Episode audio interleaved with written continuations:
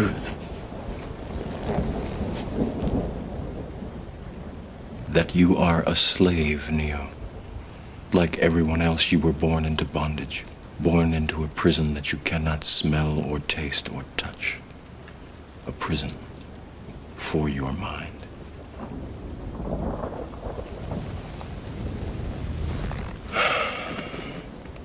Unfortunately, no one can be told what the Matrix is.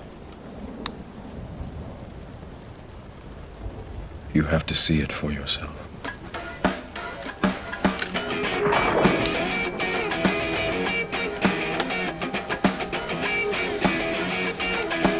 This is your last chance. After this, there is no turning back. You take the blue pill, the story ends. You wake up in your bed and believe whatever you want to. You take the red pill, you stay in Wonderland, and I show you how deep the rabbit hole goes.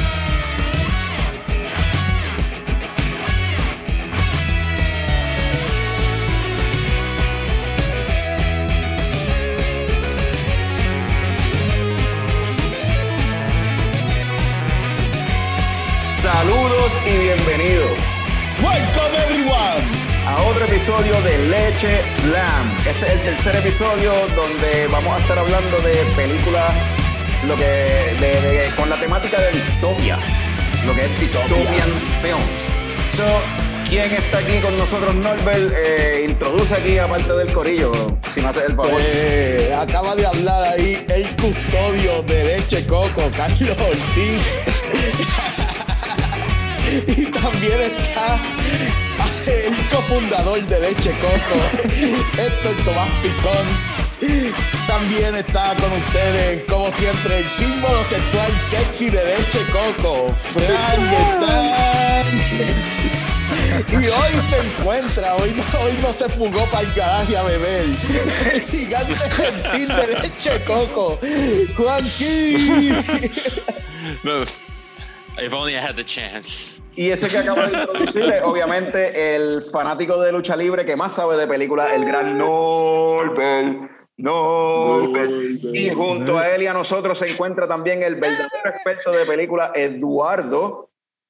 Y también tenemos a el Power Couple de Movie Slam Podcast, que tengo que, estoy loco por conseguir un nickname para cada uno individual. Anyway. Pero tenemos a Mike y a Jazz aquí con nosotros. So, no sé cómo que, eh, no sé ni, ni qué nickname ponerle individual. Había pensado, algo tiene que ver, algo que tenga que ver con música o maybe con Dune, para Mikey, para Jazz, Oh, para, para Jazz para el episodio pasado pensé como ella, eh, eh, la maestra del terror. La maestra. Yo no sé, todavía estoy dándole Eh. vuelta a eso, a ver Oh cómo le ponemos a- un título individual a cada uno. Dale. So, eh, este episodio, como dije, es de películas de lo que es distopia, dystopian movies. Esto fue idea de Norbert. Y mi pre- primera pregunta es, Norbert, ¿por qué? Ah, pues primero que nada, pues, la idea surgió como eh, cuando, te- cuando tenía tiempo de escribir todos los días en Small Reviews, ah, lo cual ahora no tengo tiempo. Este, seguía Halloween con ah, dystopian movies porque es- la temática era como que salir del terror ficticio al terror que estamos viviendo con todo lo que predijo estas películas. Y eso no viene desde Small Reviews. A mí siempre me ha fascinado el tema. Ah, hace unos de 10 a 15 años atrás, yo me fui en el viaje de comprar libros en Borders todo el tiempo y estar todo el tiempo leyendo. Esa era mi vida en los 2000, ver películas y, y leer, y ver lucha libre también. Ah, este, y me fascinaba mucho el tema de, del distopia.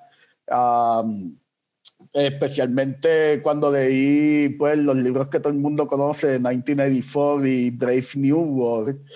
Y en realidad fue algo con el que me, me obsesioné, al punto de que mi Tumblr para ese tiempo era Living in Dystopia.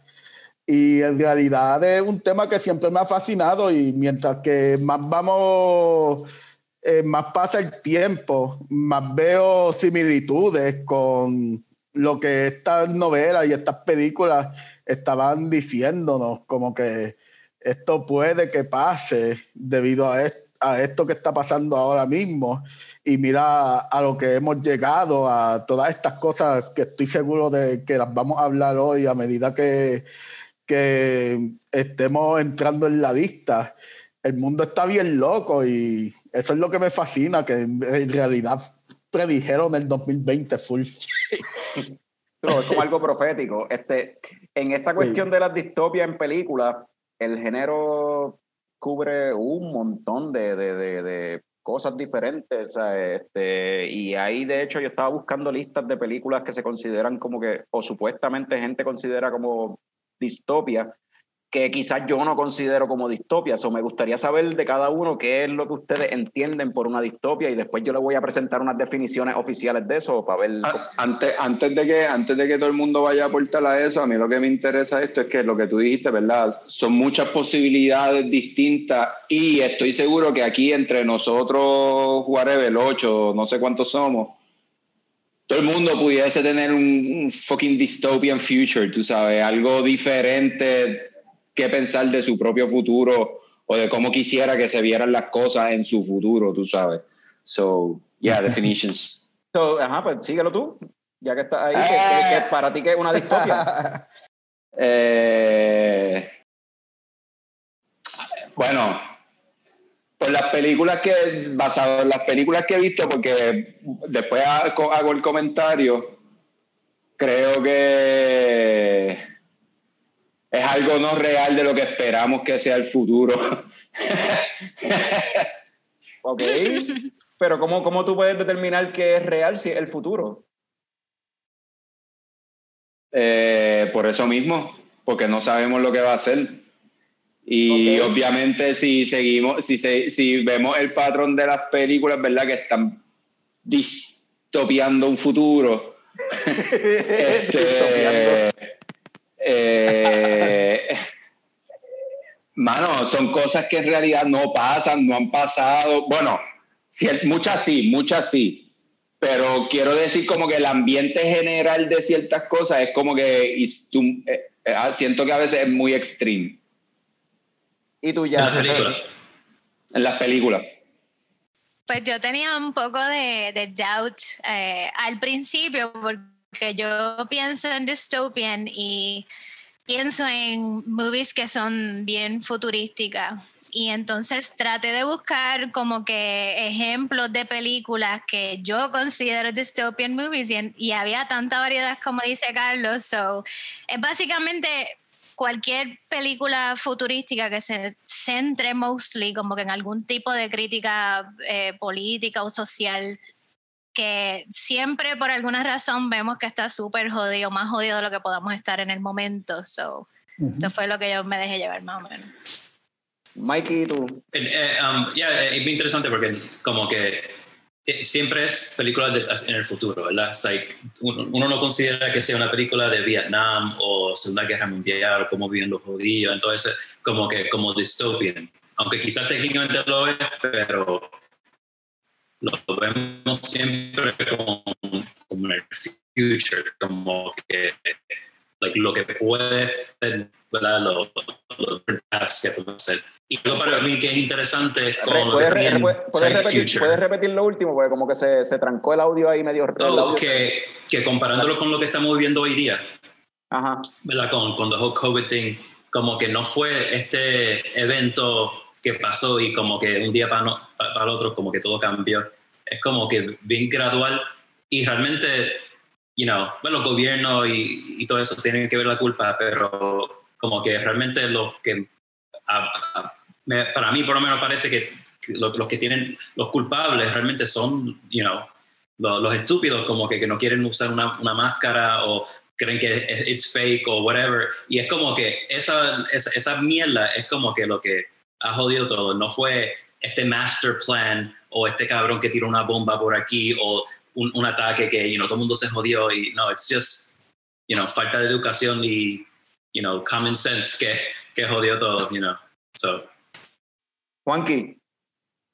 Este, yo, pues yo siempre en los dystopian siempre, siempre enseñan películas del futuro y si tú vas a Google like dystopian movies future movies y todas son como en un posi posible futuro pero para mí es como que un poquito de eso y también tiene que ver con como que social criticism de sistemas totalitarios, totalitarian systems and stuff like that, que como que censuran people talking y es como que tienes que follow the laws de ese sistema para como que live happily. Y es como que bien, para mí es como que criticando comunismo or something, como 1984 es en el libro, stuff like, y como que más o menos en ese pensamiento, como crítica social a sistemas políticos y lo que, más o menos lo que mencionó Jazz también. That's como que my definition más o menos. El futuro a veces lo involucran, pero yo no creo que, que como que hay, hay películas que maybe lo tengan, pero para mí es más some sort of political issue.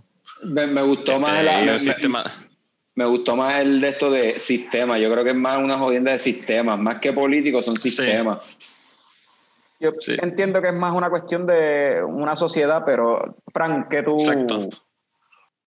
Sí, so, una utopía, ¿verdad? Es como que la, la idea de una sociedad perfecta, so, la distopia es lo contrario, society gone wrong.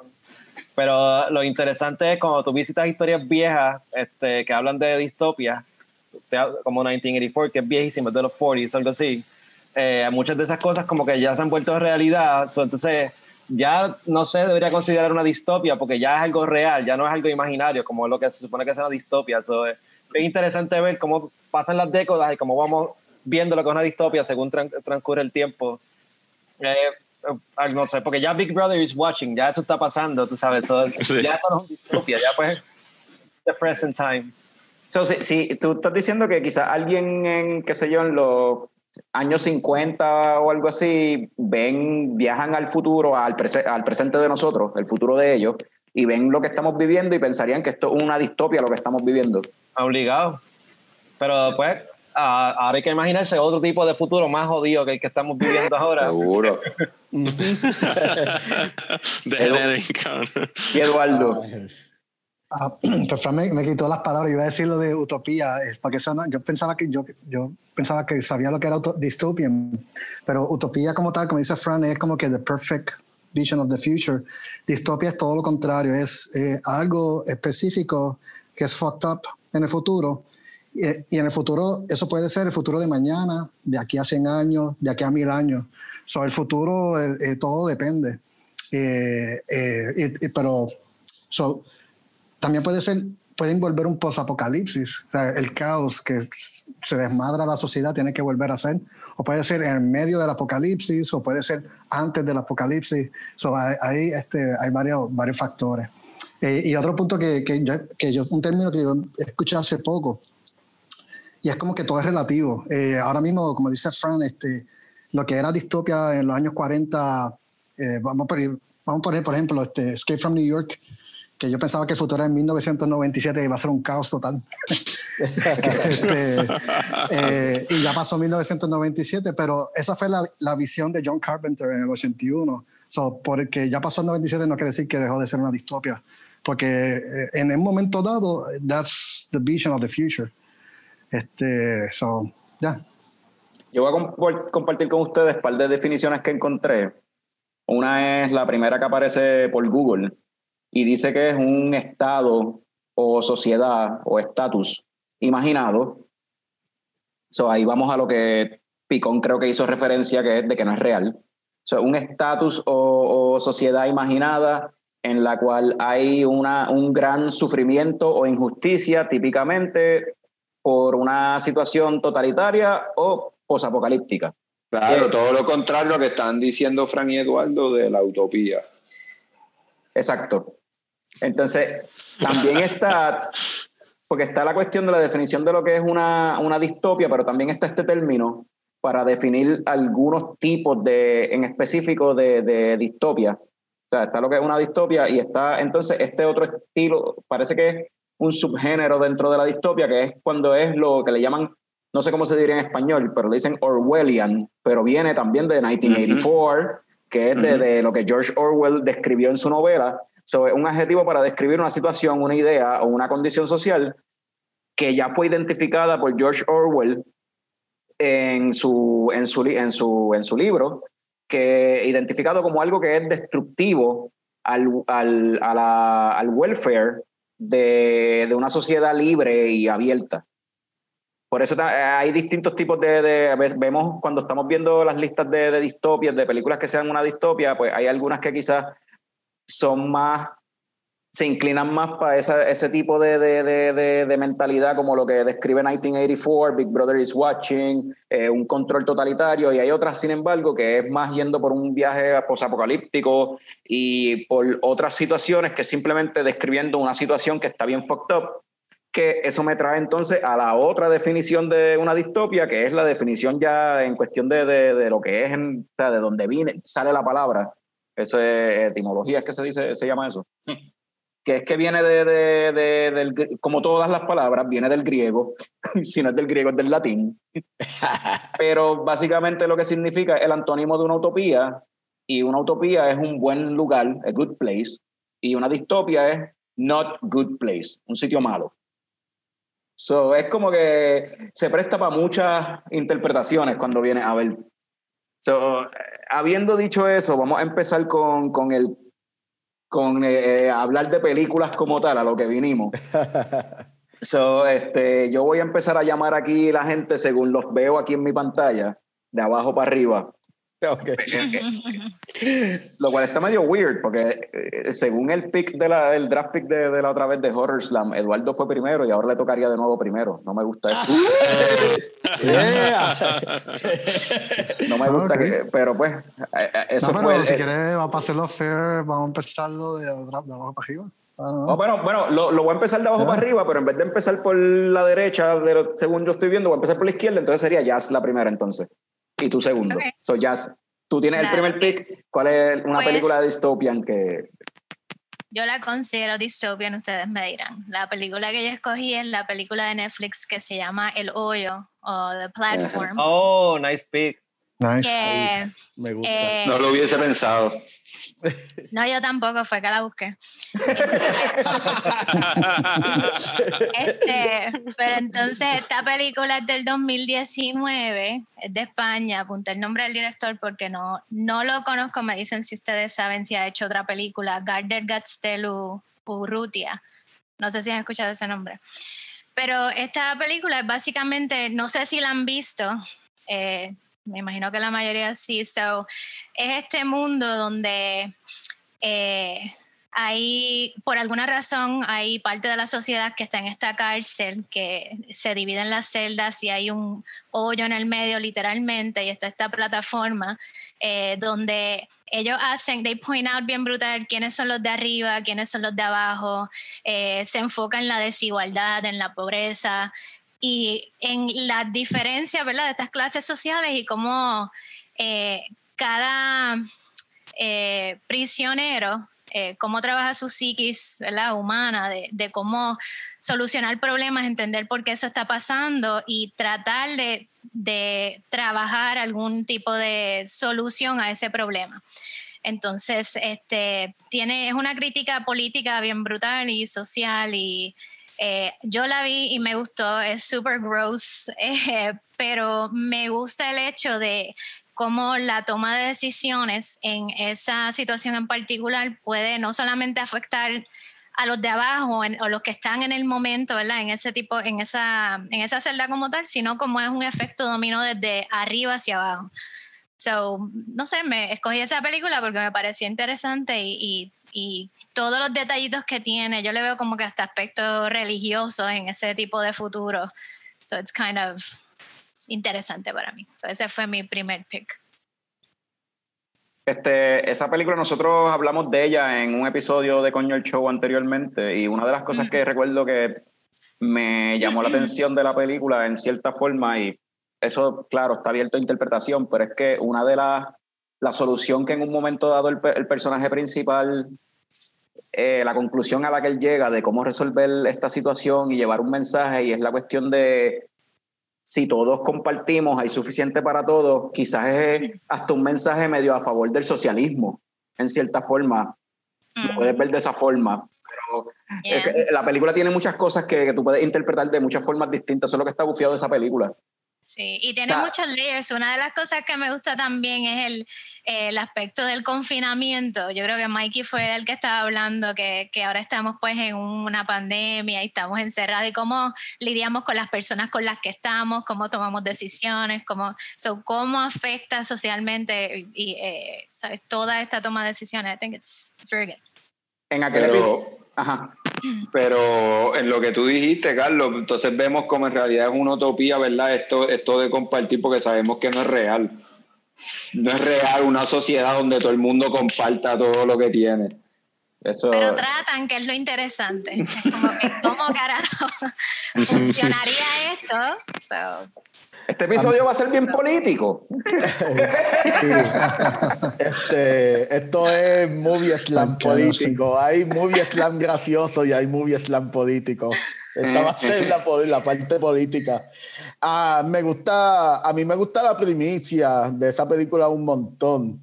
No sé, recuerdo haber dicho algo negativo eh, cuando, cuando hice un review, pero no, ni siquiera recuerdo lo negativo. Recuerdo la primicia bien nítida de lo que acaban de, de describir, este cautiverio y se tienen que dividir las porciones, lo cual no la hacen, que habla mucho de la naturaleza humana, ¿verdad? Y me gustaría, lo que me gustaría saber es más cuáles son las intenciones del director, porque yo no sé mucho de política de España, pero y me, sería interesante ver que cuál qué tiene que ver esa primicia con la política de España, quizás los tiempos de Franco, este puede ser muchas cosas y está abierta a interpretación, en verdad. Y no ni siquiera me acuerdo cuál era la- lo, cuál era lo negativo que le di a esa película. En realidad me estoy acordando de las cosas positivas y en verdad sí, está eh, esa, esa es una opción bien nítida, un pick bien nítido en realidad. Sí, sí. Esa, esa película, una de las cosas también que tiene es que tiene un montón, tiene, tiene tantas cosas que te ponen a pensar, tiene tantos detalles, tantos aspectos que te ponen a pensar en cosas diferentes. O sea, eh, yo, por ejemplo, o sea, y tú lo puedes, como tú dices, este, está abierto a interpretación. Por ejemplo, al final yo me quedé interpretando que quizás el mensaje de toda la cuestión no era que quizás al final es pichea la cuestión de compartir, pichea, o sea, sí, eso es parte de la solución, pero al final toda la esperanza la ponen en cierta forma en el futuro. Lo que hay que hacer es confiar en las futuras generaciones y educarlas y creer en ellos, porque al final la, la, la película termina decidiendo coger a la nena, que no sabemos si existe o no, si es un producto de la imaginación del personaje o qué, y enviar a la nena entonces para el tope, en lugar de enviar la, la- la- la- el post 13, la, postre te- el- que tenía el panacota, la, panacota. Es que ese, ese mismo mensaje del futuro es la mierda de los gobiernos y la política. Es venderte un futuro que tú nunca vas a ver, que tú sabes que no es real, que whatever, pero sí. ¿Alguien más tiene algo que decir de la película o vamos con el segundo pick? ¿No? Pues vamos con Eduardo. Ok, pues este, yo escogí Metrópolis. Classic. Lo sabía. Metrópolis. sabía que Eduardo iba a coger esa. Escogí Metrópolis, the, the One That Started It All. Este, una de las películas más, like, I love that movie, de 1927. Un- Mucha gente la considera best selling film ever. Este, pero la escogí más que por. Tiene mucha influencia. Una película bien groundbreaking, una de las primeras películas sci-fi que se filmaron, de las primeras dystopian films.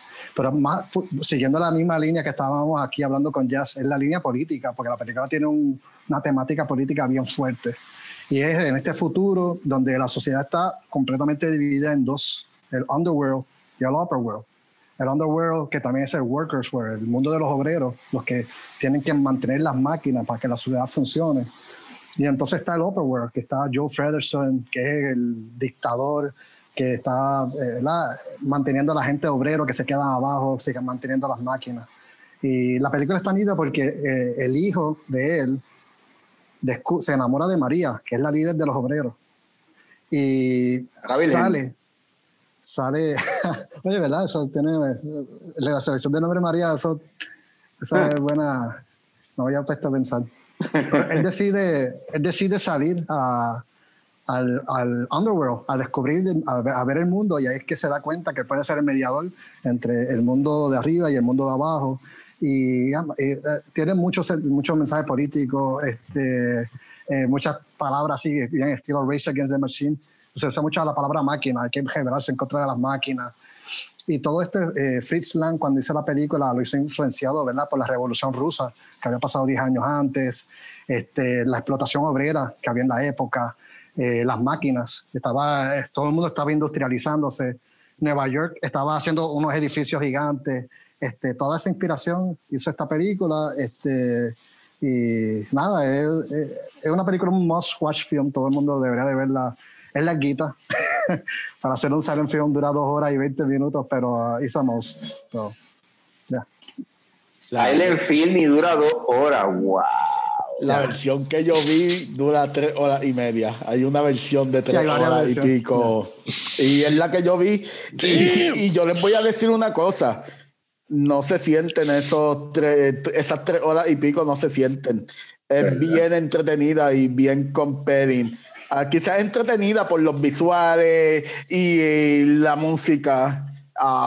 Eh, pero es, es, un viaje en realidad y a mí me encanta Metrópolis. Esa película está on point y, como dice Eduardo, es la que lo comenzó todo, la que comenzó todo el wifi, el sci-fi y, toda esta pendeja futurística. Y sí, tiene un tema social bien cabrón que, que es bien relevante hoy día, a pesar de que nos estamos digitalizando, sigue siendo eh, bien relevante en cuestión de la clase trabajadora. En, ese, en, ese, en esa línea que tú estás diciendo, cuando, cuando Eduardo dijo lo de ¿verdad? la clase trabajadora, la división clara que hay, y pues yo pensé en eso mismo con la tecnología, porque pues eventualmente lo que van a ver es un grupo de gente que van a estar dedicados a trabajar ese tipo de asuntos, eh, cuando todo en verdad sean robots.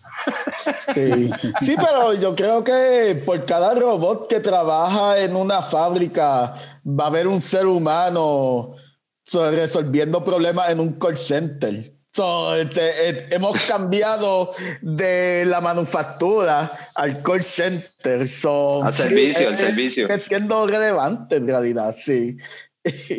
Mira, um, le voy a preguntar, hay una versión de esa película que, que ustedes recomiendan que la música esté cool? Porque con estos silent films, la música como que no hay una versión like definitive, como que, ah, esta es la música que va.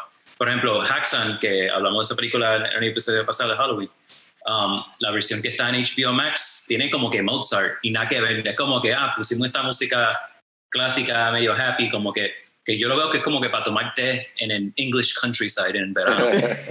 sin embargo, la versión que, que el link envió Eduardo, que era del, del, Film Institute of Sweden, algo así, pues la música era súper creepy, estaba sincronizado con, con visuales. So, con Metropolis, ¿hay una versión que ustedes sepan que es que hay, esa, de Metropolis sí que hay versiones, porque, pero más que nada hay versiones hasta por, por lo que dijo Norbert, por los Lynch, porque esa película la picotearon, para, porque la gente la consideraba demasiado larga. De hecho, la película de la Comisión 9 era más de, era más de tres horas. Cuando llegaba a Estados Unidos, la gente decía, diablo, no podemos ver una película de tres horas. Eh, aparte de, la idea comunista, estaban tratando de, ¿verdad? Una película que muchas, muchas escenas eran demasiado fuertes en la temática comunista, las, las cortaron. So.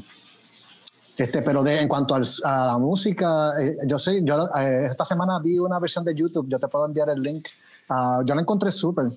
Eh, porque para mí lo más, la verdad, la película, no, comparada con Hacksaw, mm, la música no es tan buena como, O sea, no, no es algo como que, que, que le dé Que a la película. Es más por, por los visuales y por, por el script de la película. Y la fotografía y los efectos especiales.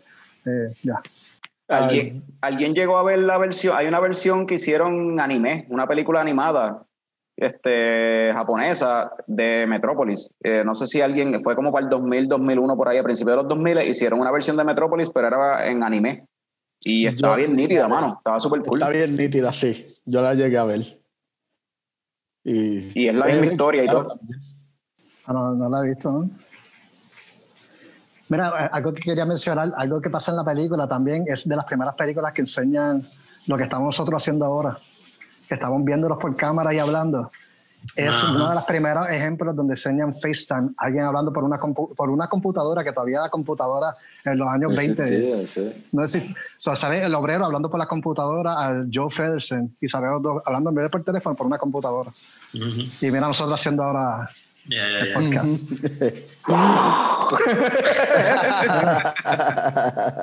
100 años después. Right? Vamos a Sí, ver. Yeah, sí, sí, como como 100 diablo, años sí. después. Fran, ¿cuál es tu pick 100 años después? El futuro distante, 1997. El crime rate en Estados Unidos ha aumentado un 400%. Ya, lo que clase, cabrón. Y el gobierno de los Estados Unidos decide convertir la isla de Manhattan en una Qué prisión. clase, cabrón. Se robó el pick. Estás hablando de Nueva York en la vida real con Utah. Estoy hablando de Escape from New York, de 81, que Eduardo Ah, la no, mencionó ahorita. So, ajá, este es el futuro este, distante de 1997. New York- eh, la isla de Manhattan es una prisión. Ahí tiran a todos los criminales. Eh, no importa el crimen que hayan tenido. Los tiran ahí y las reglas son simples. Tú entras ahí, tú no sales. Se acabó. No hay guardias, no hay nada. Están los criminales ahí metidos y pues no, eh, no puedes salir. Tienes que bregar tú con lo que hay. ¿Qué pasa? Air Force One se estrella ahí adentro con el presidente y pues solamente hay una persona badass enough para meterse ahí y rescatarlo. Solamente con su iPad y su leather jacket y su, Ari- Snake Plissken. A mí esa película para mí está súper cool. eh, de John Carpenter del 81, este, acción, eh, nonsense, eh, súper cool. Eh, pienso que es distópica porque si tú quieres estudiar una sociedad, pues tú miras cómo trata a, su- a sus criminales, a sus prisioneros y pues de la manera que ellos están tratando a sus prisioneros, o sea, estás poniendo asesinos junto con gente que no pagó un parking ticket en el mismo sitio ahí a fetch for themselves. Tú ves gente ahí caníbales y ves un montón de cosas bien el carete, violaciones. Pero eso, eso, no, eso no es tanto distopia o whatever, injusticia en el Eso es lo que sistema. pasa, en verdad. No, eso es, eso es mala mía, ¿verdad? Sí, Sorry, Eduardo. Eso Ajá. es básicamente las penalidades, o sea, eso es la religión católica, en verdad, el cristianismo. Es como que tienes no robarás y tienes no matarás. Entonces, si tú robas, vas para el infierno y si matas, vas para el infierno igual. Como que no hay, la pena es la misma. Sí, pero yo creo que Sorry. es- Escape from New York sí, sí es dystopian. Sí, En- claro. En el sentido de que estamos hablando de esta sociedad donde están encerrando todo el mundo en Manhattan. Ajá. Y esto es, eh, sálvese quien pueda en Manhattan, tú sabes. Ay, como, como dijo, creo que Picó, alguien interrumpió a Fran, pasaron de violaciones, pasaron de todo. Es como que esta, esta pendeja de, de esta, estos criminales encerrados ahí eh, en toda esa ciudad, tú sabes. Eh, A, a mí me En una isla, en una isla. Una fucking isla, sí. Eh. Se- eh, vamos a hacer lo mismo en Puerto Rico, en ce- cerrar todos los cabrones. En Vieques. Que se joda. Y- themselves, I mean.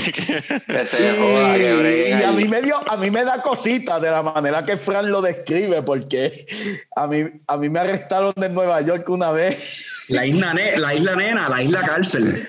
Sí, la isla cárcel. Pero, y, y sí, está cabrón. ¿Ustedes se imaginan que yo encerrado en esa cárcel por colarme del tren, que por eso fue que me arrestaron una vez en Nueva York? En Por- serio, por ya arte del cabrón. tren. Y por colarme en el tren, a mí me arrestaron en Nueva York, yo no sé. Sí. No sé, yo pienso que no te hubiese pasado si fuese blanco, pero. Exacto. Eh. Exacto. O sea, yo estoy seguro que cualquier otra persona eso no hubiese pasado. Eh, Puede ser. cabrón, por colarte en la fila del tren, cabrón. Dime, o sea, a mí. Espérate, espérate, pero tú dices colarte en la fila del tren o tú dices colarte como que meterte sin pagar. Meterme sin pagar al subway. Ah. Ok, ok, ok. So, meterte sin pagarlo, ok. No es como que. Tú eres un criminal, tú eres un obligado, tú eres un criminal. Ajá. You're a thief. Sí, no, ya, ya todo el muñequito cambia porque, uy, lo pago 2.25. ¡Ah! Exacto, por 2.25. Y uno de los guardias era boricua. so, se- pues, yo creo que por eso fue eh, que no, no me encerraron en la cárcel. si llegan a ser dos blancos, me jodía. Posiblemente. Mira, volviendo, ahí. volviendo a la película, eh, no solamente sale Kurt Russell en esa película, sale también Angel Eyes de, de Good, the Bad and the Ugly. Él es el, el, el, Ah, ¿verdad? Ah. el Marshall que lo, lo tira para allá, para la isla. Sí, mano. Y sale, y sale Ox Baker, ¿verdad? Este, y sale ¿Cuál era? Hayes, yo creo que también sale. Isaac Hayes es el, el, el Duke. Esa que el dice malo, el, Sí, el y el luchador kingpin Ox de la Baker. El cárcel. Kingpin, ajá, exacto. Antes de ir con el próximo pick, Tommy, Fran te quitó, Sí, yo creo que sí, que se te quitó el pick. Esa era una de las que te iba a decir. A mí lo más que me molesta es que, viste, para mí es muy importante mencionar uno, Kurt Russell, dos, fucking Action Star 5-9, cabrón. Espérate, espérate, espérate. eh, Espérate, espérate, No si va- a common shit. Espera, espera. Si vas a mencionar su nombre, tienes que decir su nombre completo. Kurt fucking Russell. Kurt fucking Russell. Cabrón.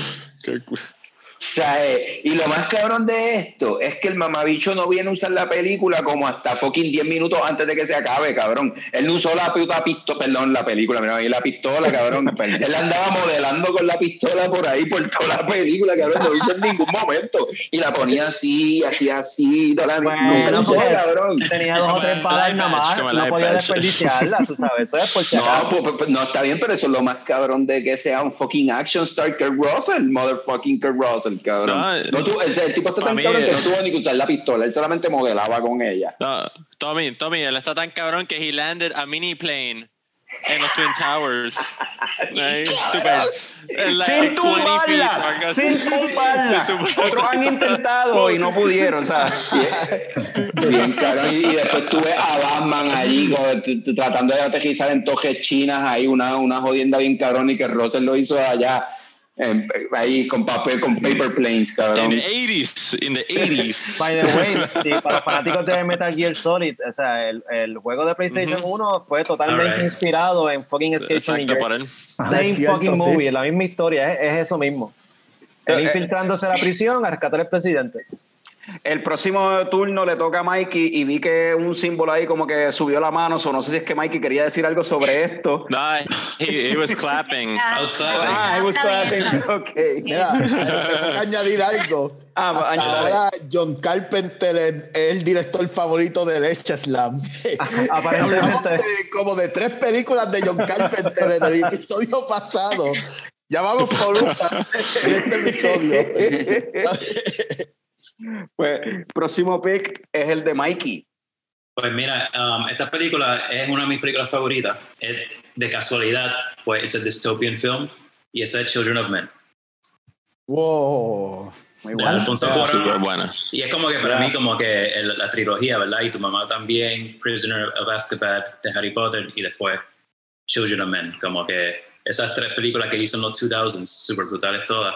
Pero Children of Men, mano, like, you know, el story es bastante sencillo, ya, right, la gente no puede tener hijos, so nadie ha nacido en casi, qué sé yo, no sé si eran 15 o casi 20 años, algo así, so toda la pendeja que pasa con eso, todo, like, aquí en este caso no se enfocan en algo en específico, además de ese events, ¿verdad? Pero es como que más el aftermath y todo se está jodiendo prácticamente, ¿verdad? La gente ¿verdad? There's como que no future para la humanidad, so la gente está súper loca, hay, hay todos estos factions y realmente no hay nadie malo de per se en la película. Es como que todo el mundo está tirando por su lado, ¿verdad? Todo el mundo piensa que ellos tienen la solución de cómo esto tiene que mejorar, especialmente cuando encuentran esta tipa que she's pregnant, ¿verdad? A punto de parir. So, todo el mundo, you know, la, la quiere por sus propios motivos, ¿verdad? Um, pero está brutal, pero like, lo, lo, más que me ha llamado la atención es, es la producción, right? De, de, esa película, like, con muchos one shots y muchas tomas bien interesantes. Esa última battle scene que están ahí, como que, que no hay cortes de cámara y que yo sepa, no hay, no, hay, no, hay, no hay ninguno de estos trucos que como que, you know, pasan por un mist y como que es que realmente esa otra toma. Esta parece que fue todo realmente una toma y entran y salen del edificio you know, y llega el army y todas estas explosiones. Anyway, so, nada, like, no sé en qué carajo se compara con, con ahora, pero esa situación específica, pero nada, si, si pienso en dystopian movies, pues esa es una de, de las que pienso. That's an awesome pick.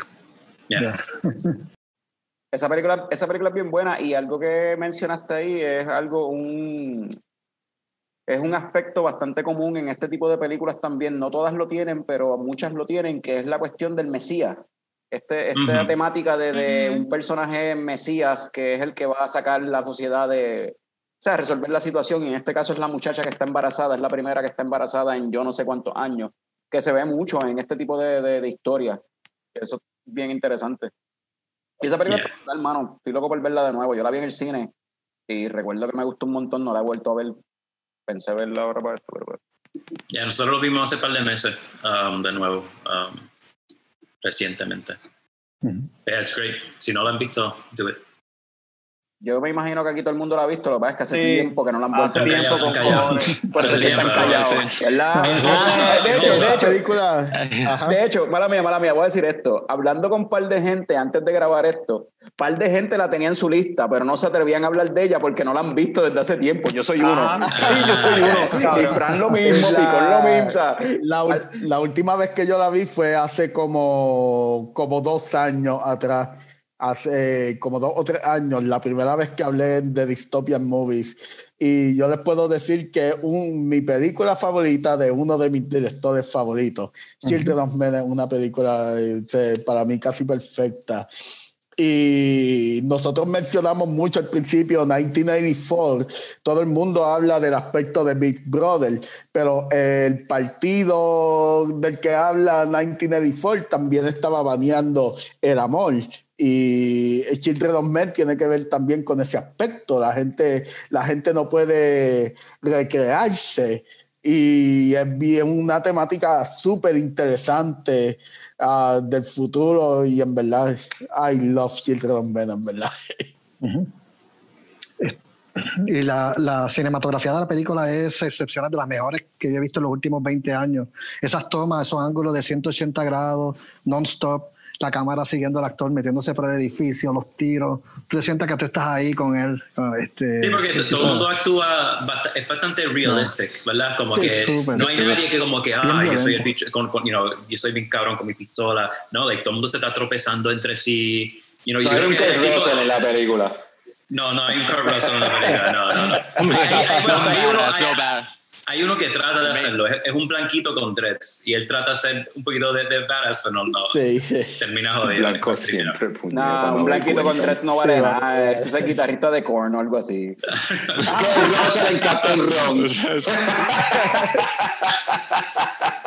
O Gary Oldman en True Romance también.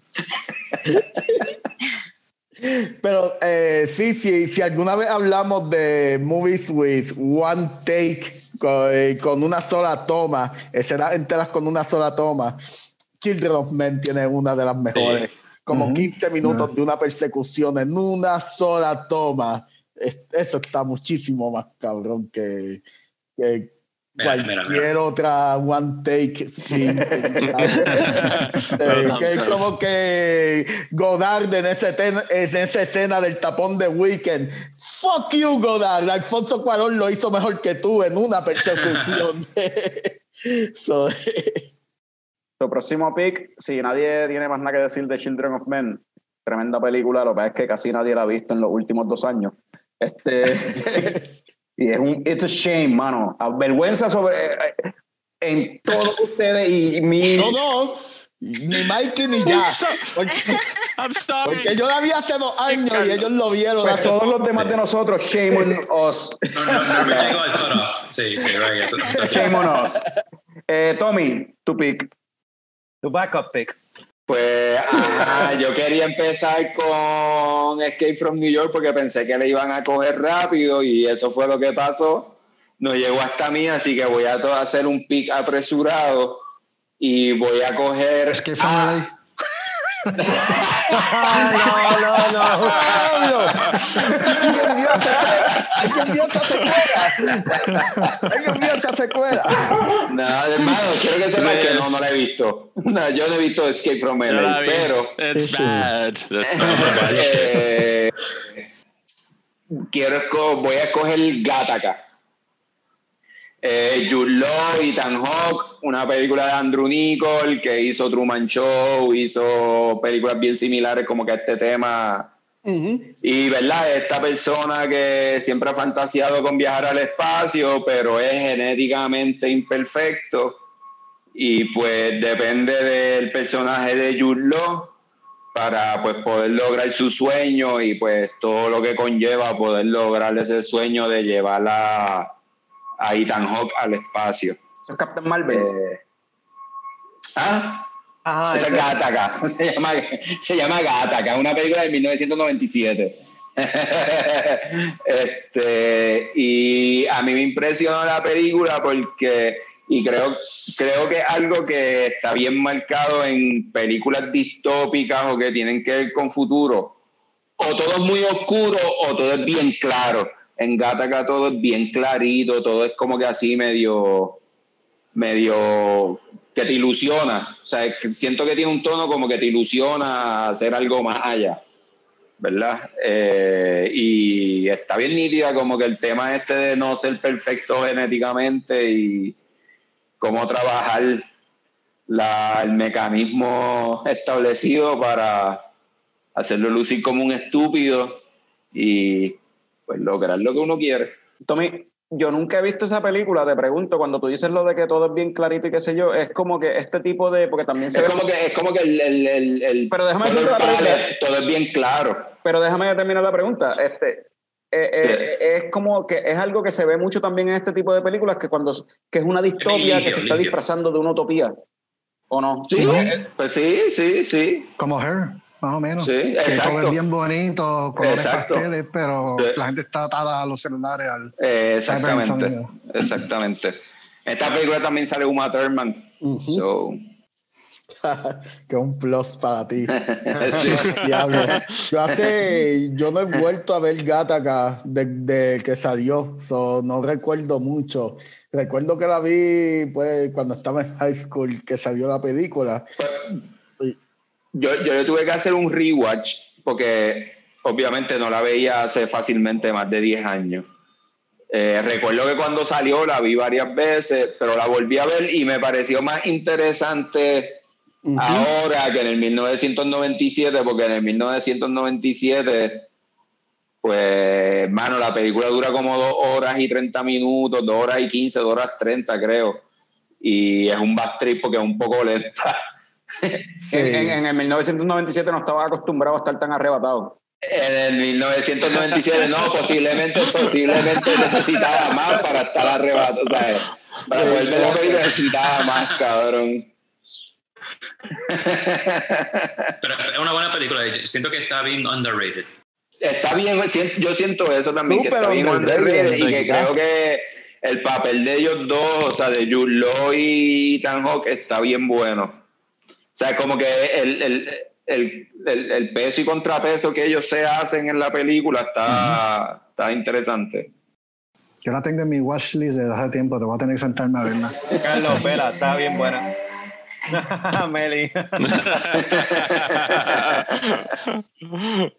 Este, Juanqui, Pues yo tengo un par de picks aquí, todavía no se han mencionado, so I'm good. ¿Tu top pick? Pero Ajá. voy a mencionar una que yo vi yeah, but you got este, la one, semana one. pasada. Ahora mismo es one.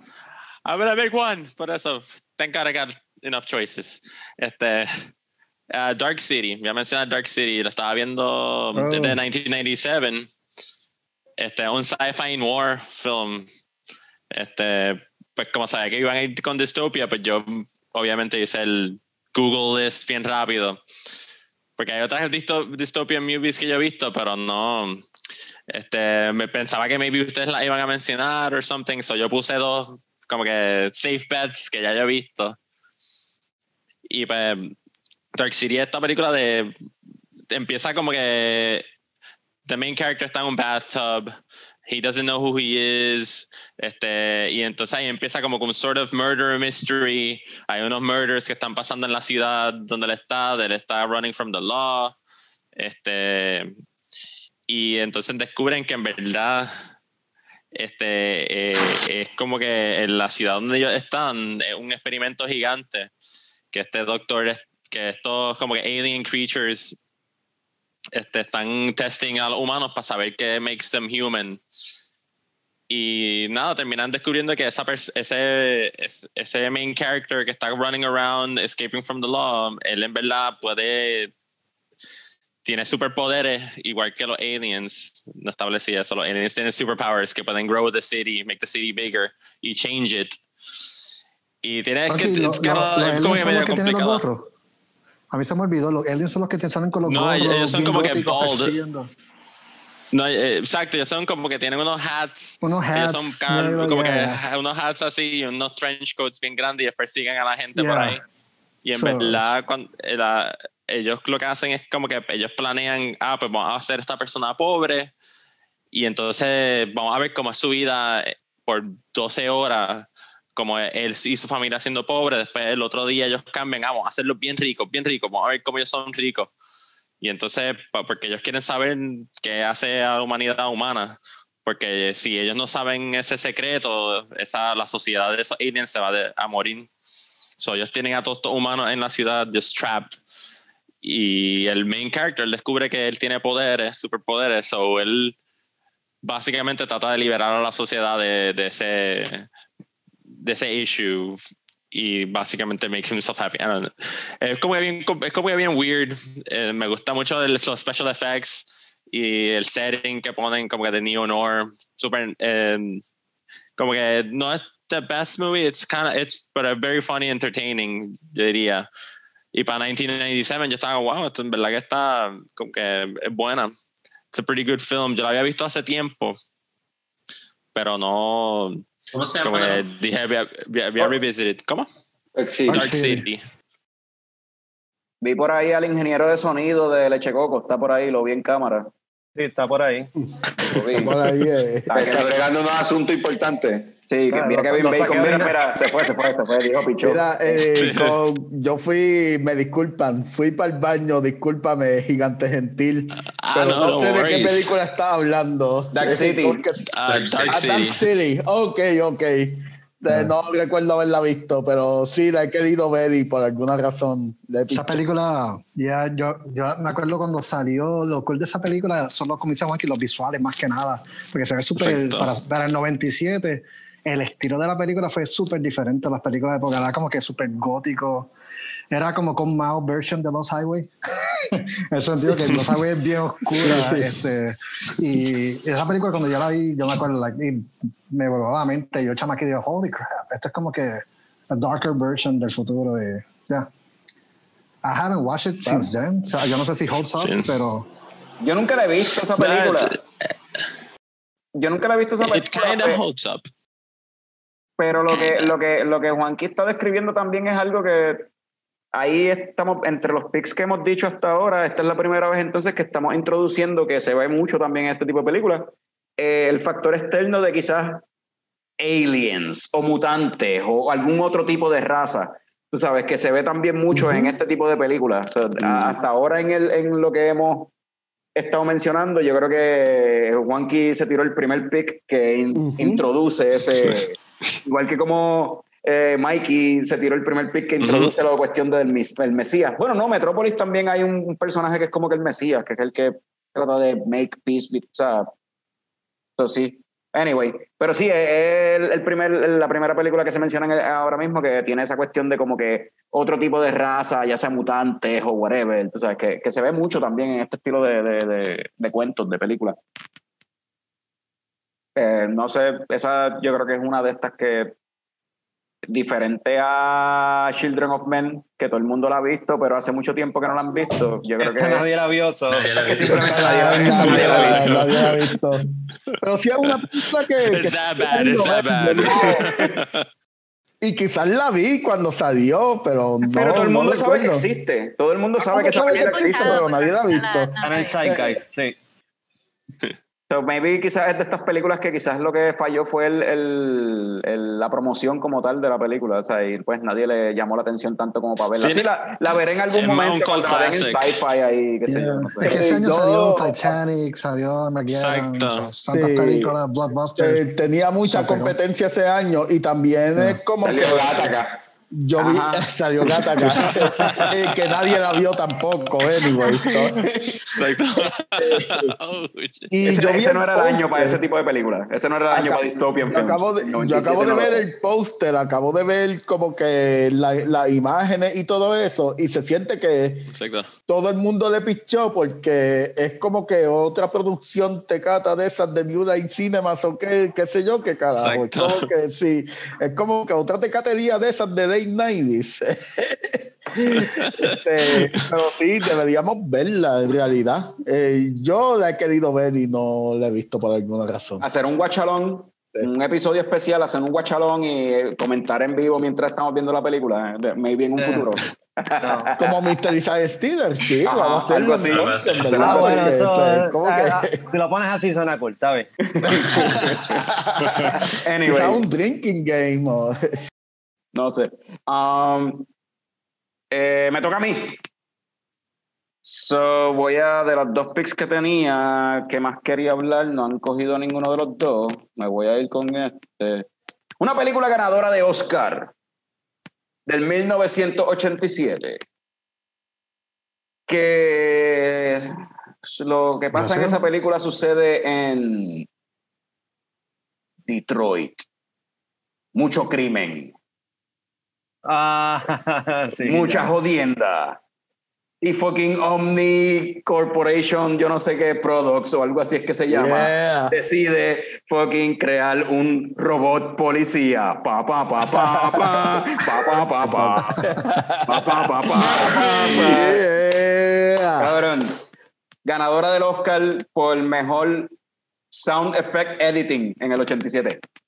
En tu cara, motherfuckers. Como que fucking Robocop ganó un Esos Oscar. son de, de- de los premios que dan en los anuncios. Cuando Exacto, nadie- exacto. que sale en la parte de abajo después así que Por eso es que es un dystopian movie, porque ganó un Oscar. Sí. No, hermano, es un dystopia, es un, es un dystopian movie porque está, está- te están presentando un futuro no muy lejano. Eh, o ni siquiera dicen, en verdad, nunca presentan el año de la película. Es Detroit. Hay crimen, Detroit. existe la tecnología para poder hacer robots y estas cuestiones. Pero en realidad el resto de las cosas en la película, en verdad la tecnología no es la gran cosa. Es simplemente el hecho de que pueden hacer robots. Eso es todo. Y hay un crimen nasty en Detroit en específico. Aparentemente. Eh, y En lo que, Detroit. Pero anyway, lo que está gufiado de la película, porque la revisité hace poco, la, la vi, Ay, es que el perro está tan cabrona. está súper cabrona, o sea, tiene, es súper morbosa, es, tiene acción, ciencia ficción, comedia, crítica social, bien on point, bien cabrón, Eh, sobre todo con los eh. segmentos estos que son de las noticias. Las noticias están cabronas. Las noticias hablando de la cuestión esta del satélite Sí. que tienen y sin querer matan a yo no sé cuántos expresidentes porque se disparó solo. Es como que te deja pensando en como que, espérate, cabrón, ¿se disparó solo o es que el presidente que está en el poder lo está usando para eliminar la competencia? Pero no, no, no, ellos no indagan mucho en eso. Es como que un segmento Ajá. de como un minuto un segmento de un minuto que simplemente te lo dejan ahí para que tú, pues, para cogerte la máquina, cabrón, tú, tú llegas a tus conclusiones. Todas esas cosas están en Robocop que tú, de chamaquito, a lo mejor como tú las recuerdas, si no la ves recientemente, no te das cuenta, cabrón. Sí, yo, yo, no, yo no he visto de adulto, yo lo he visto de, de niño y me acuerdo, ah, es just an action movie, sci-fi, así. Pero después es como que he visto videos o, o leído cosas que es como que ya hay mucha, like it's, it's very rich en ese sentido, hay mucha crítica y, o sea, me interesa verlo de nuevo. Sí, Sí, mano, eh, está en Prime, está en Prime, que es como que si Prime la puedes ver. como. La puedes ver en cualquier network channel. Pero, pero jamás va a ser como la de versión de Robocop. Prime. What Yeah. the f- Este, es como dice Mikey, ¿me escuchan? Estoy Sí, sí, sí, viendo sí. como que todo dentro. Este, yo recuerdo una percepción cuando niño. Recuerdo, pues, el Robocop ahí, película de acción. y cuando fui adulto, fue como que, wow, esta película es súper brillante, es muchísimo más que una película de acción. Ya. Y, mano, me, me encanta, es bien gracioso porque Yo las tengo, yo tengo las películas de he visto en casa, en casa he visto dos películas de Paul Verhoeven y, y es como que la percepción es como que la estética es de película bien tecata, pero, siempre es como que estos temas sociales bien cabrones y en casa he visto como que vimos Starship Troopers. Y, y también vimos Total Recall. Y para mí esa es la trilogía de fucking Robocop. El. Robocop, Ajá. Total Recall y Starship Troopers. La, la trilogía Dystopian de Paul Verhoeven, de ese di- director. Pero tú, tú miras desde lejos y es como que esta película es una mierda. Cuando ves, ¡pum! Esto es súper brillante. Y, es- y ese ha sido como que aquí en casa, ha sido como que el argumento mío. Como que mira el tema social, mira, mira la sátira. El tema Y social. verdad, Robocop, Robocop está cabrón, en verdad. El tema social y también la película explora, yo creo que mucho mejor que lo que lo hizo, que de la, porque el, el remake que hicieron después en el 2017, 2016 por ahí, hicieron un, Sí. un remake que no estuvo malo. gustó. No estuvo malo. me gustó. No, no estuvo malo. It's, it's fun. It's, it's fun. Pero, pero falló en la parte de capturar esa cuestión de la crítica, o sea, no crítica social, la sátira. Porque Robocop, Sí. en verdad, el original Exacto. es una sátira como tal. De la forma que te lo pones, como que, ah, mira, una crítica social, pero te lo pones de una forma funny. De como que, Cabrón. ajá. Cabrón. Sí, cabrón, es Logroño. Cabrón. Red Foreman. Explosiones. Red Red Foreman Foreman. es el villano. Deformó a lo que después fue Robocop, cabrón. A fucking tiro le sacó los fucking miembros de su cuerpo, cabrón. A fucking tiro Red Foreman, cabrón. Gonna kick your ass. Más Ah, que, se acuerda, de los muñequitos de Robocop. Había unos Yo me muñequitos. de Robocop. Porque Me acuerdo, Robocop fue de esas películas que era rated R, pero they marketed to children. Los Sí. 80 eran súper hard de esa Sí. manera. The Había 80s, loncheras, ah, sí. I'm an 80s muñequitos de child. Robocop, Exactly. lápices, lapiceros. Los muñecos, los Claro. muñecos que tenían fulminante, la cintita de fulminante. y Fulminante. Robocop. Este, lo, hace par de días, hace par de días estaba viendo Boys in the Hood. Eh, con lo- y estoy yéndome con la tan- por la tangente, pero tiene que ver un poco con el tema de nosotros viendo Robocop cuando niños. Y los nenes se sentaron conmigo a ver eh, Boys in the Hood. Y yo, por una parte, estaba contento porque los nenes están pendientes de un clásico. Y qué bueno, qué bueno que los nenes están viendo Boys in the Hood porque es una película bien importante. Pero por otra parte, estaba como que con la teta que sale, la violencia. Y, y en realidad, Boys in the Hood es una tontería al lado de Robocop. Y nosotros, Sí. cuando niños, vimos Robocop. Veía- veíamos a Robocop como un héroe.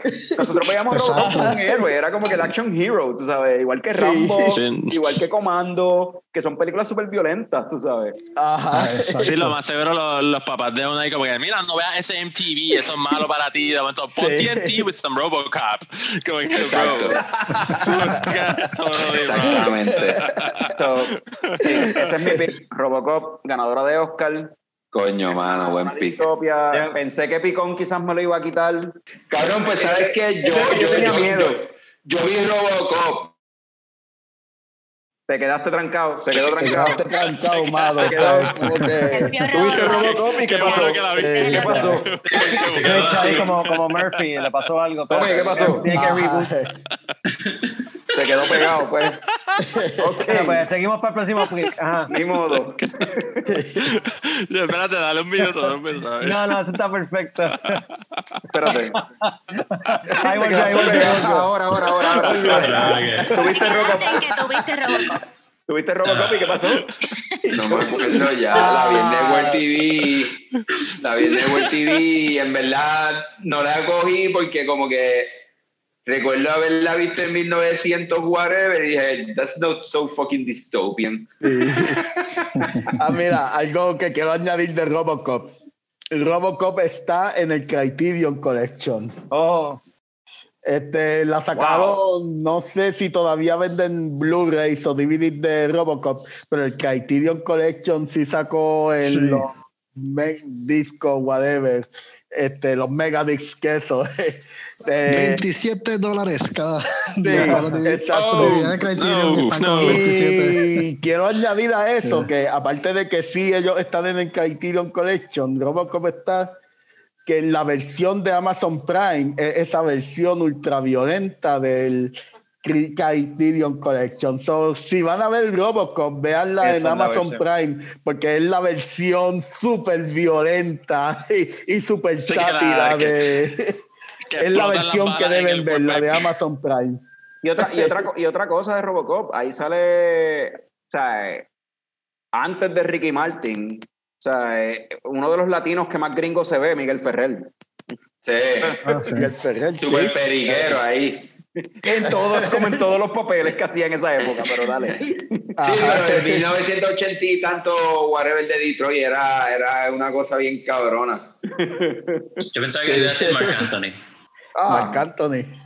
No, pero él salió en muchas películas, ¿verdad? En los, en los 90s como. En los como 90s, sí, par de ¿verdad? ¿Estás películas. diciendo que Marc Anthony era el Miguel Ferrer de los 90s? Quizá, en verdad que sí. puede verdad que sí. Why not? Pues Norbert, ¿cuál es tu pick? pues mi pick, mi pick es una película bien interesante que, que sale eh, cuando tú buscas Dystopian Movies, sale de momento. La película se llama Soylent Green. La vi esta mañana. yo, la vi- yo la terminé de ver esta mañana también.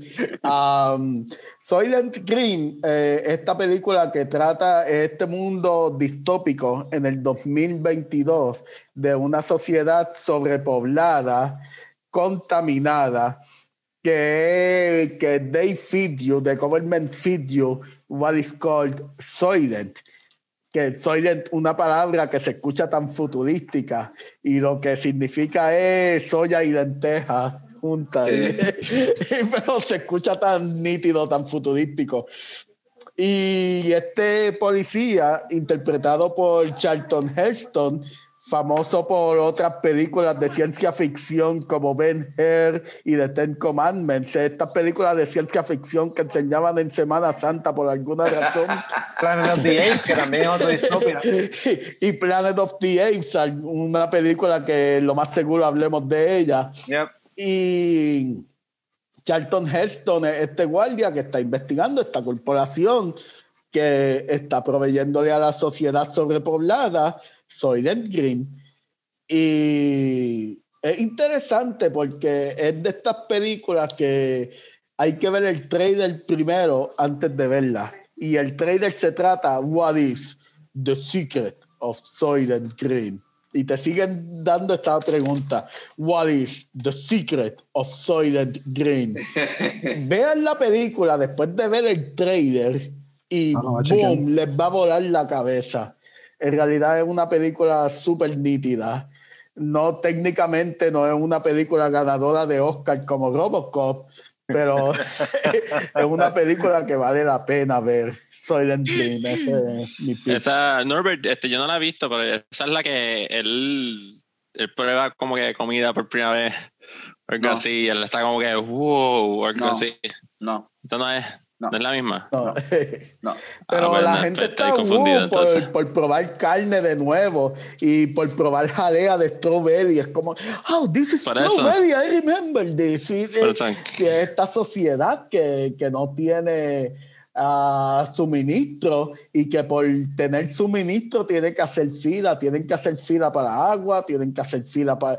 Eh, eh, eh, Puerto Rico post María. la película es acerca de Puerto Rico después de María. la diferencia es que están dándote algo que se llama Soylent Green y nadie te dice el ingrediente. Tienes que ver la película para saber el ingrediente. Esa película yo la vine a ver esta mañana y esa película desde que yo conoce, conozco a mi suegro, antes de que fuese mi suegro, de hecho, desde que yo conozco al papá de Melissa, él lleva recomendándome esa película desde siempre. Esa parece que es una de las películas favoritas de él. Y siempre me lleva diciendo de que vea esa película, esa película está brutal. Y la vine a ver esta mañana y en verdad la película, como tú dices... Y 12 años después no le creíste y dijiste, coño, te quedaste pegado de nuevo. Este, pues la cuestión tienes es que. que decirle ahora, ah, la vi, una mierda. Tienes que decirle a tu suegro, ah, la vi, una mierda. Por joder.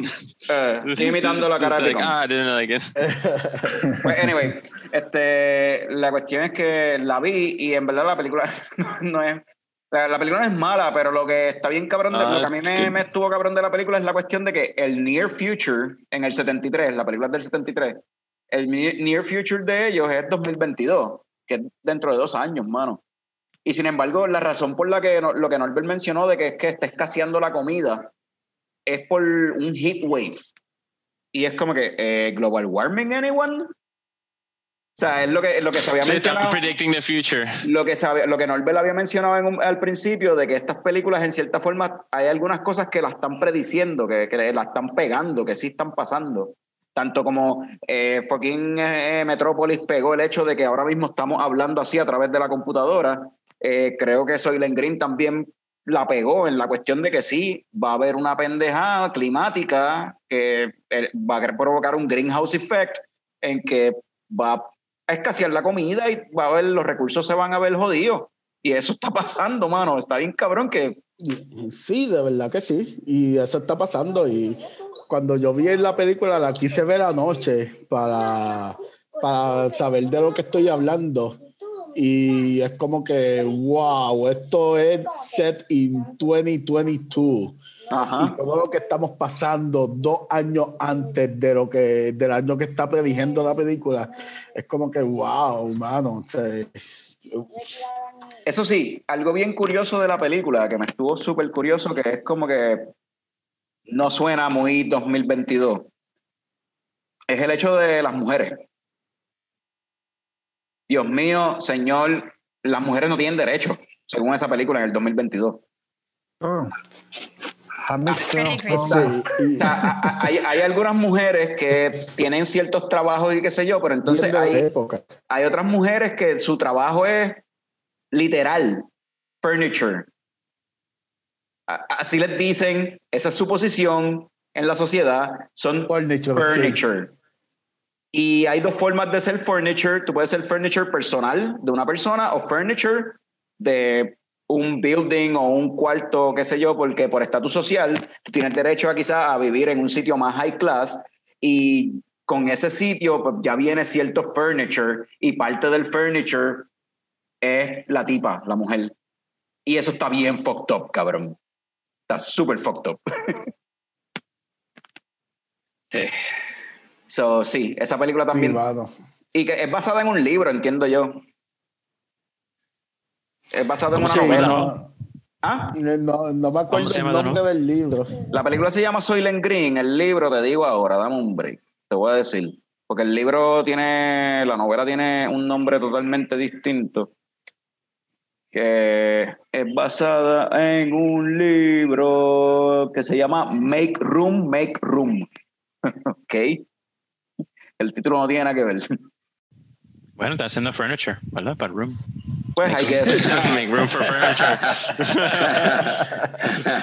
Dice loosely based. Pero loosely, Ah, loosely based Eh. en la novela Make Room, Make Room.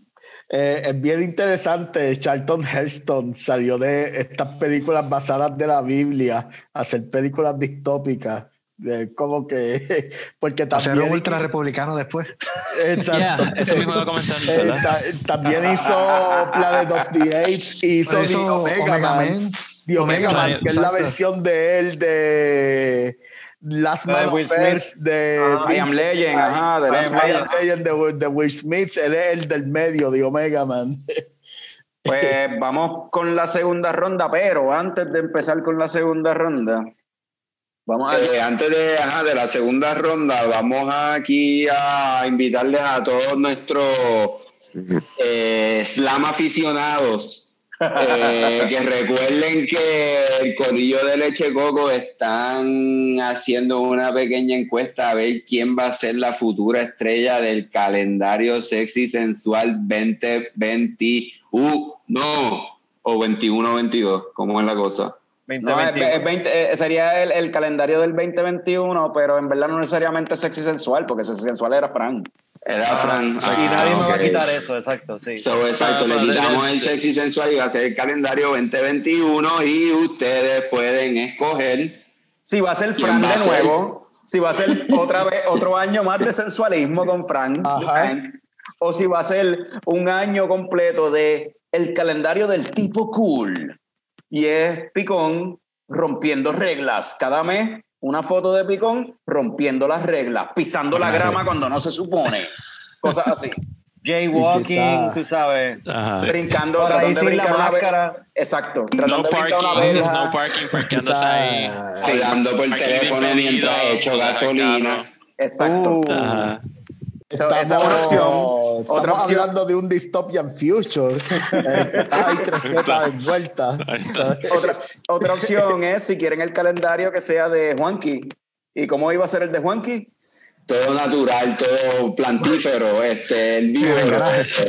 Nature, nature. One with the nature. Pero la cuestión es que Juanqui es más alto que los árboles. So es como que esa es parte del gimmick. Mm. Sí. Todas las fotos hay que Hacer que- superimposed, uh, superimposed over stuff. ¿Y el tuyo cuál sería, Carlos? Y el mío era, dijeron algo de, del- algo de La bestia mítica. Bestia, de bestia, unicornio. the beast. Ajá, el calendario The de las bestias. So decidimos que iba a ser, ¿verdad? Cada mes era disfrazado de algo que tenga que ver con el zodiaco, con los signos del zodiaco. En Ah, eso ok. quedamos, sí. So, tienen que votar 2021 cuál va a ser, eh, si va a ser Picón haciendo el tipo cool, portándose mal. Yo vestido de bestia, simbolizando cada signo del zodiaco. Juanqui, cada mes, gigante, por encima de todo. O Y si, sobre todo el favorito de todos ustedes. o, exacto. O si quieren otro año más del símbolo sexual sexy Otro de Leche Coco. Productions, Frank the Tank. Y miren la sonrisa que tiene, ¿saben por qué? Porque quiere otro año más. ¿Quiere más? ¿Quiere más? Cuatro Yo años más. Otro año más del símbolo sexual sexy. Otro año más. buy Rico. from the top. No, o sea, Don't take him down from the top. the top. He's at the top. You know, yeah. Eduardo, Eduardo eh, tú tienes algo que viene por ahí ya mismo en Cocoloba, ¿verdad? Ah, sí, si esto sale antes de, ¿verdad? Sí, sale antes de. Este, perfecto. Este, pues nada, este es próximo sábado en Cocoloba, este, la que está por Aguadilla, va a haber una noche de música y poesía. Juan Carlos Díaz en la música, Elisaura Vázquez, tremenda poeta. eh, va a estar ella eh, siendo el host del evento. Hay que llamar para reservar por las reglas del COVID. So, si vas, llame, no te voy a tirar y no llaman. Este, y van a haber open mic y varios poetas invitados. Eh, a mí me invitaron, so that's awesome. Este, que voy a estar allí recitando poesía allí con Elisaura y, y con Juan Carlos. Y nada, pasarla bien. ¿Viste? Eso no lo sabían. Eso no lo sabían. No sabían que Eduardo era poeta. Eh, Eduardo es poeta, sí. Ah, Sí. Y espero que tú le estés diciendo eso a los slam aficionados. a los slam aficionados y a ti también, porque tú no lo sabías. Yeah. Papá, pues claro que sí. Como yo no lo voy a saber. Si Eduardo es mi. de- de- esto sale de gracias a Eduardo y a mí. De el nombre sí, es verdad, el nombre sí. El Leche Slam. Eh, tengo que decir, ¿verdad? Este, seguimos con Coño el Show, como saben, cada dos miércoles tiramos un episodio de Coño el Show. También tenemos todavía corriendo lo de Degustando Mandalorian, solamente en, vide- en formato de video, en YouTube, Instagram y, este, y en Facebook.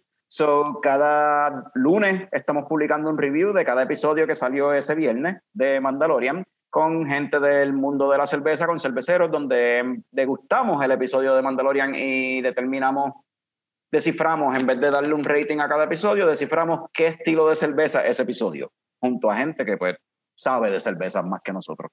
Eh, ¿Qué más tenemos? Este, Mike y Jazz, ustedes tienen Vi algo ahí de Mikey que creo que tiene algo, un proyecto musical nuevo o algo. Yo vi un par de cosas ahí que están pasando. Cuéntame. Sí, lo estoy preparando poco a poco, ya. Um, nada, es como que el de- debut de yo como músico solista, basically. ¿verdad? Porque siempre he grabado Eh. con, con un montón de gente y diferentes bandas y cosas así. Pero esto es, es- es todo yo solo, so um, yo creo que para el 18 de diciembre saco el primer single. Entonces voy a estar sacando singles, espero sacarlo cada dos semanas o, o, o EPs cada dos semanas, básicamente, por ahí para abajo. ¿Algún género en específico o simplemente lo que te venga en mente, lo que te salga de, de- Bueno, es, es todo, todo, mayormente es todo synth-based y drum machine-based, ¿verdad? Um, um, y no sé, lo que, lo que he hecho en estos tiempos de COVID, ¿verdad? Es como que he hecho cuatro, tengo más o menos cuatro EPs que voy a estar sacando y cada cual eh, explora un género, más o menos. So, el primero es más como que dreamy synth, kind of medio synthwave, ¿verdad? Entonces el segundo va a ser bien noisy, drone, ahí no hay casi drums, de todo bien harsh, ¿verdad? Um, no sé si has escuchado la música de Jorge Castro, por, por ejemplo, uh, like, en su- sus otros projects, pero es bien experimental, bi- bien harsh. Entonces el tercero va a ser bien dancey, bien house, um, cosas así. Y el fourth es más experimental, más como un resumen de todo, ba- basically. So, pero todo, eso está ya grabado, I'm just working on it para entonces... ¿Ah? no, no, Regresó, pero sí, ¿verdad? sigue. Se cortó por un momento. No, no, sigue, ok, sigue. nada, pero so, ya- sí, nosotros esa música ya está ready, entonces mientras eso pase, pues voy a estar desarrollando otros proyectos um, para verano y estoy trabajando con un artista que se llama um, Elimelech Mercado. Entonces, pues yo voy a estar tam- también trabajando con él. Él está haciendo todo el art para la música, pero yo voy a estar haciendo música para su art también, ¿verdad? Él hace unos cómics y so, nada, todo eso lo estamos como que cocinando poco a poco para el año que viene ir tirando todo y pues should be El interesting. nombre, and fun. Mikey, ¿cómo- cómo- ¿cuál es el nombre de, de proyecto? Ah, se llama No Face. No Face. Ajá, como para, parecido Nice. al personaje en, en Spirited Away, No Face, ¿verdad? Pero, pero es, es otro. Exacto. Looking forward to that, man. Yeah. Una pregunta, anyway, o sugerencia, no sé cómo lo quieras ver. Um, anyway, escuché a alguien hablando ahí en el. Ah, se escucha. Este, no, una, eh, ahorita estabas mencionando, le estabas preguntando a Eduardo de la película Metrópolis, como que cuál es la mejor versión en cuestión de, de con su soundtrack y qué sé yo. Y si te pones a hacerle soundtrack a estas películas así.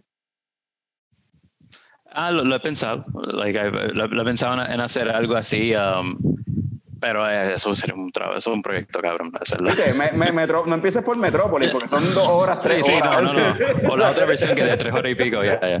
Sí, búscate Oye, otra. Mike, um, question. eh, ¿Eso va a estar available en like Spotify or something? ¿O tú lo vas a tener en... Pues, ok, no quería hablar tanto de, de eso, pero se supone que fuera para el 4 de diciembre, pero the way Spotify works es una jodienda y yo, sí, nunca, me yo nunca he trabajado con esa parte, yo siempre he estado como que, ok, voy a desarrollar las canciones, voy a grabar la mezcla y todo eso, and then I'm out.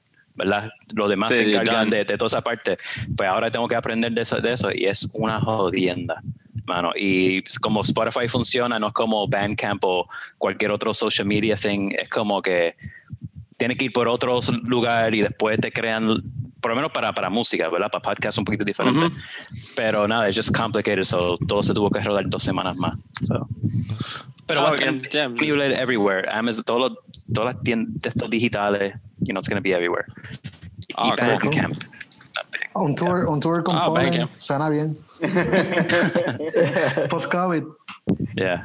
Po- Y con Phonoware, No pues, Face. mano, en- si en lo que esta mierda se resuelve de COVID, pues, it's going to be hard, pero ya de vez en cuando yo, like, we try to, you know, Practican de vez en cuando. practicar un poquito ya.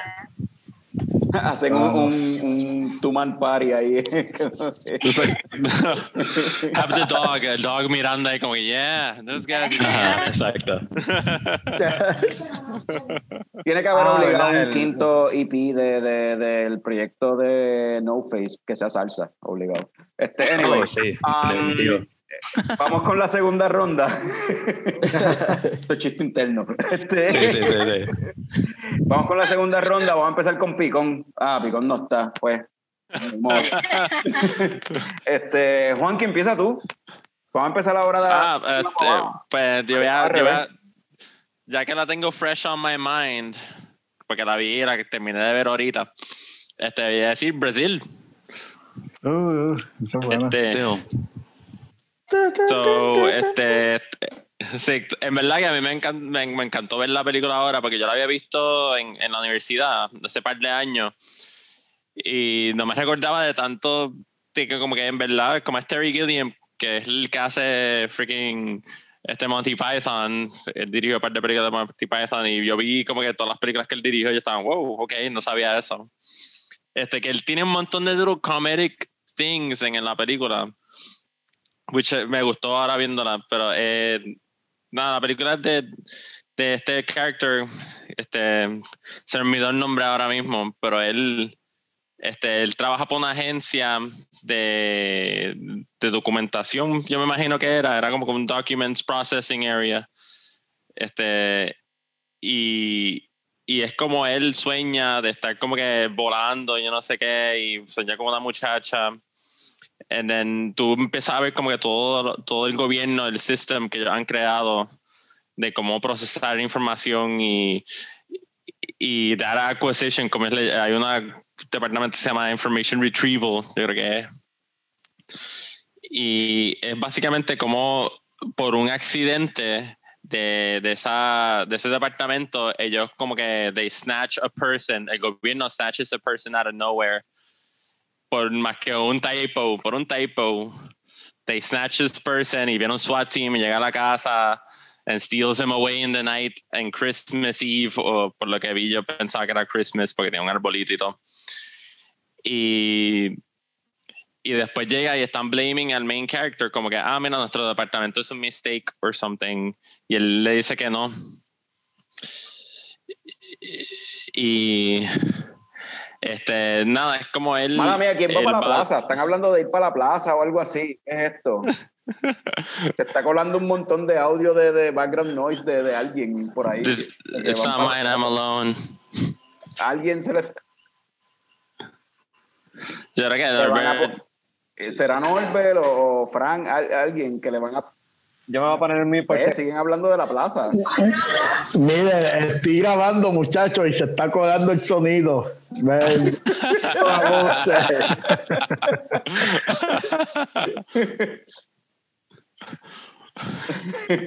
Let me make a long story short. Al final pasa, ¿verdad? Que también está otro Messi Endeavor. Para mí, como que la historia es como que media Messi. Pero termina pasando que como que él descubre a esta muchacha que comes up in his dreams y él usa y él usa como que su forma su departamento de information retrieval para así buscar dónde de dónde ella es y sabe Robert De Niro for some reason y Robert, Robert De De Niro, es como que un yeah. terrorista Robert es De como Niro, que un él, le pidió, él le pidió a. Terry Gilliam salir en la película. Sí. He's a big fan de Terry Gilliam. Le dijo, por favor, aunque sean cinco minutos, I wanna be in your movie. Es, que- es como un super minor role, como que él aparece en un apartamento. I'm gonna change your heating or something porque está dañado. Y yo como que, what the hell, why is Robert De Niro here? Porque, bueno, to- casi todos los actores, todo el cast es británico mostly. Este, que para mí Como que eso ese fue como Monty weird. Python. eh, sí. Es que Terry Gilliam es un genio, mano. Este, y cuando Robert De No, Niro, y- en el peak de su carrera, él quiere decirle, yo quiero hacer un cambio en tu película. That's a big thing. Exacto. Like, what? No, That's- it's, like, it's, yeah. not like a short cameo. Él aparece Eh, como que aparece exacto como like That's that. a huge deal.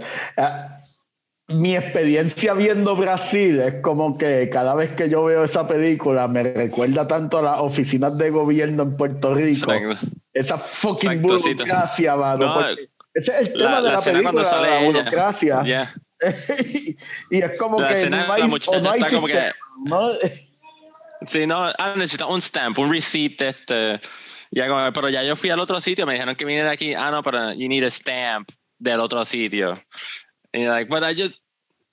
Sí, mucha burocracia. La, toda la película es como que bureaucratic. y el gobierno es como que no, nunca te explican especialmente cómo funciona el, el gobierno, but you kind of figure it out, que es como que all through paperwork for some reason. Es como que, do you got a form Z154? Dicen, fue uno de los tipos or whatever. O sea, Porque no tienen el como, form. como sacar la licencia en Puerto Rico. Exacto. como renovar la licencia en Puerto Rico. Sí. No, papo, ahora es fácil, ahora es online, gracias al COVID. No. Tiene un app, no un app, tiene un Brasil. app. Ahora tienen un app. La escena, la escena creepy de la mujer que le están haciendo la, la cirugía. Ah, el quitándole la mask, cara. así. That's super. Sí, no, y, y es super weird cuando sale después que como que ya se sigue poniendo más joven la mamá y termina siendo la misma main actress que está como que el supporting character y yo, what? Y él tiene un, como que en verdad la película se va en un viaje al final bien weird. Bien surreal. Eh, me recuerda, sí, me recuerda un poquito a, a Pero creo que la nominaron al 1984. Oscar, Brasil. O sea, Sí. La nominaron a mejor película del año. Like, es- siempre es considerada una de las best movies from the 80s, like top five. Yeah. Sí, eh, y en verdad que yo la estaba viendo ahorita y yo, wow, en verdad que no. Y él le mete todos esos little Monty Python hints ahí de, de comedy random in, in between. Que en verdad está. Like, I find it like a really good movie. Y especialmente como que. Como dijo Norbert, el whole bureaucratic thing, the, the whole movie es como que está surrounded por todo eso, the bureaucratic stuff y como que el office space y no sé qué. Ujú. Esa, esa película, ¿verdad? Ok, está bien, estaba chequeando que no estuviese en mute. Esa película es de estas películas que yo asocio con lo que mencionamos al principio en cuestión de las definicio- definiciones, con lo del Orwellian Yeah. definition de... Ajá. Porque pues ahorita cuando estábamos hablando de definiciones y lo que, que significa para cada cual, mencionaron, varios de ustedes mencionaron 1984, porque ese es básicamente el, el basis. Template, yeah, como un template. Tú sabes, y hay varias películas que utilizan mucho de 1984. Han habido varias películas que, que son o sea, versiones de adaptaciones del libro de 1984. Brasil es algo que yo entiendo que es inspirado en lo que 1984 presentó también. Sí, igual, es al igual bien que, similar y, y para voy, mí, y voy a mencionar un par de películas que similar. quizás salgan en la lista, quizás no. No sé qué la gente va a escoger, pero lo que es Brasil, obviamente las dos adaptaciones de 1984, Before Vendetta, este, ay, había otra más y se me fue ahora. Pero son todas estas versiones básicamente de, de, de esta cuestión de Big Brother is Watching, de, ah, THX, este, la primera película de George Lucas, THX, este, se me olvidó el número, 1178, algo así. Whatever. Buscar ahora, um, Ah, La, la primera película de sí, George Lucas, 1138. Ajá. 1138. 1138. THX. Que usa ese número 1138. Star Wars también. Exacto. Y pues de la compañía de la compañía de antes de ver una película. Buah. No, I hated, hated Pero this sí. shit. That was awesome. Sí, no, es que I have to, yo tenía, yo tenía todo bien loud, so I had to go like Ah, put it down cada vez. That's why I hated it, pero no era, I like the sound, pero era, era bajar el Pero- volumen siempre. pero a lo que- pero- My fault. Pero lo que voy es que todas esas películas se nota bien brutal la influencia de 1984. exacto. Y no mencionaste The Social Network, que es acerca de ellos inventando a Big Brother. Ah, sí. de esa forma, ¿verdad? No, no, de esa forma. So, No, pero eso es um, Google, that's Google. Eso sale en Social Network. En lo que verifico, sí, Brasil estuvo nominada o no estuvo nominada. Estuvo nominada para dos Óscares. Best Original Screenplay y Best Art Direction. So, Sí, en verdad que la, Eduardo tiene para mí the razón. settings y los special effects es también bastante cool para el tiempo. Como que, en en verdad la producción de la película looks like really good. Como que los sets están cool. And the ducts, they just, they got a lot of ducts. A lot of tubes going everywhere. es verdad. Que de con hecho- ductos, ¿no?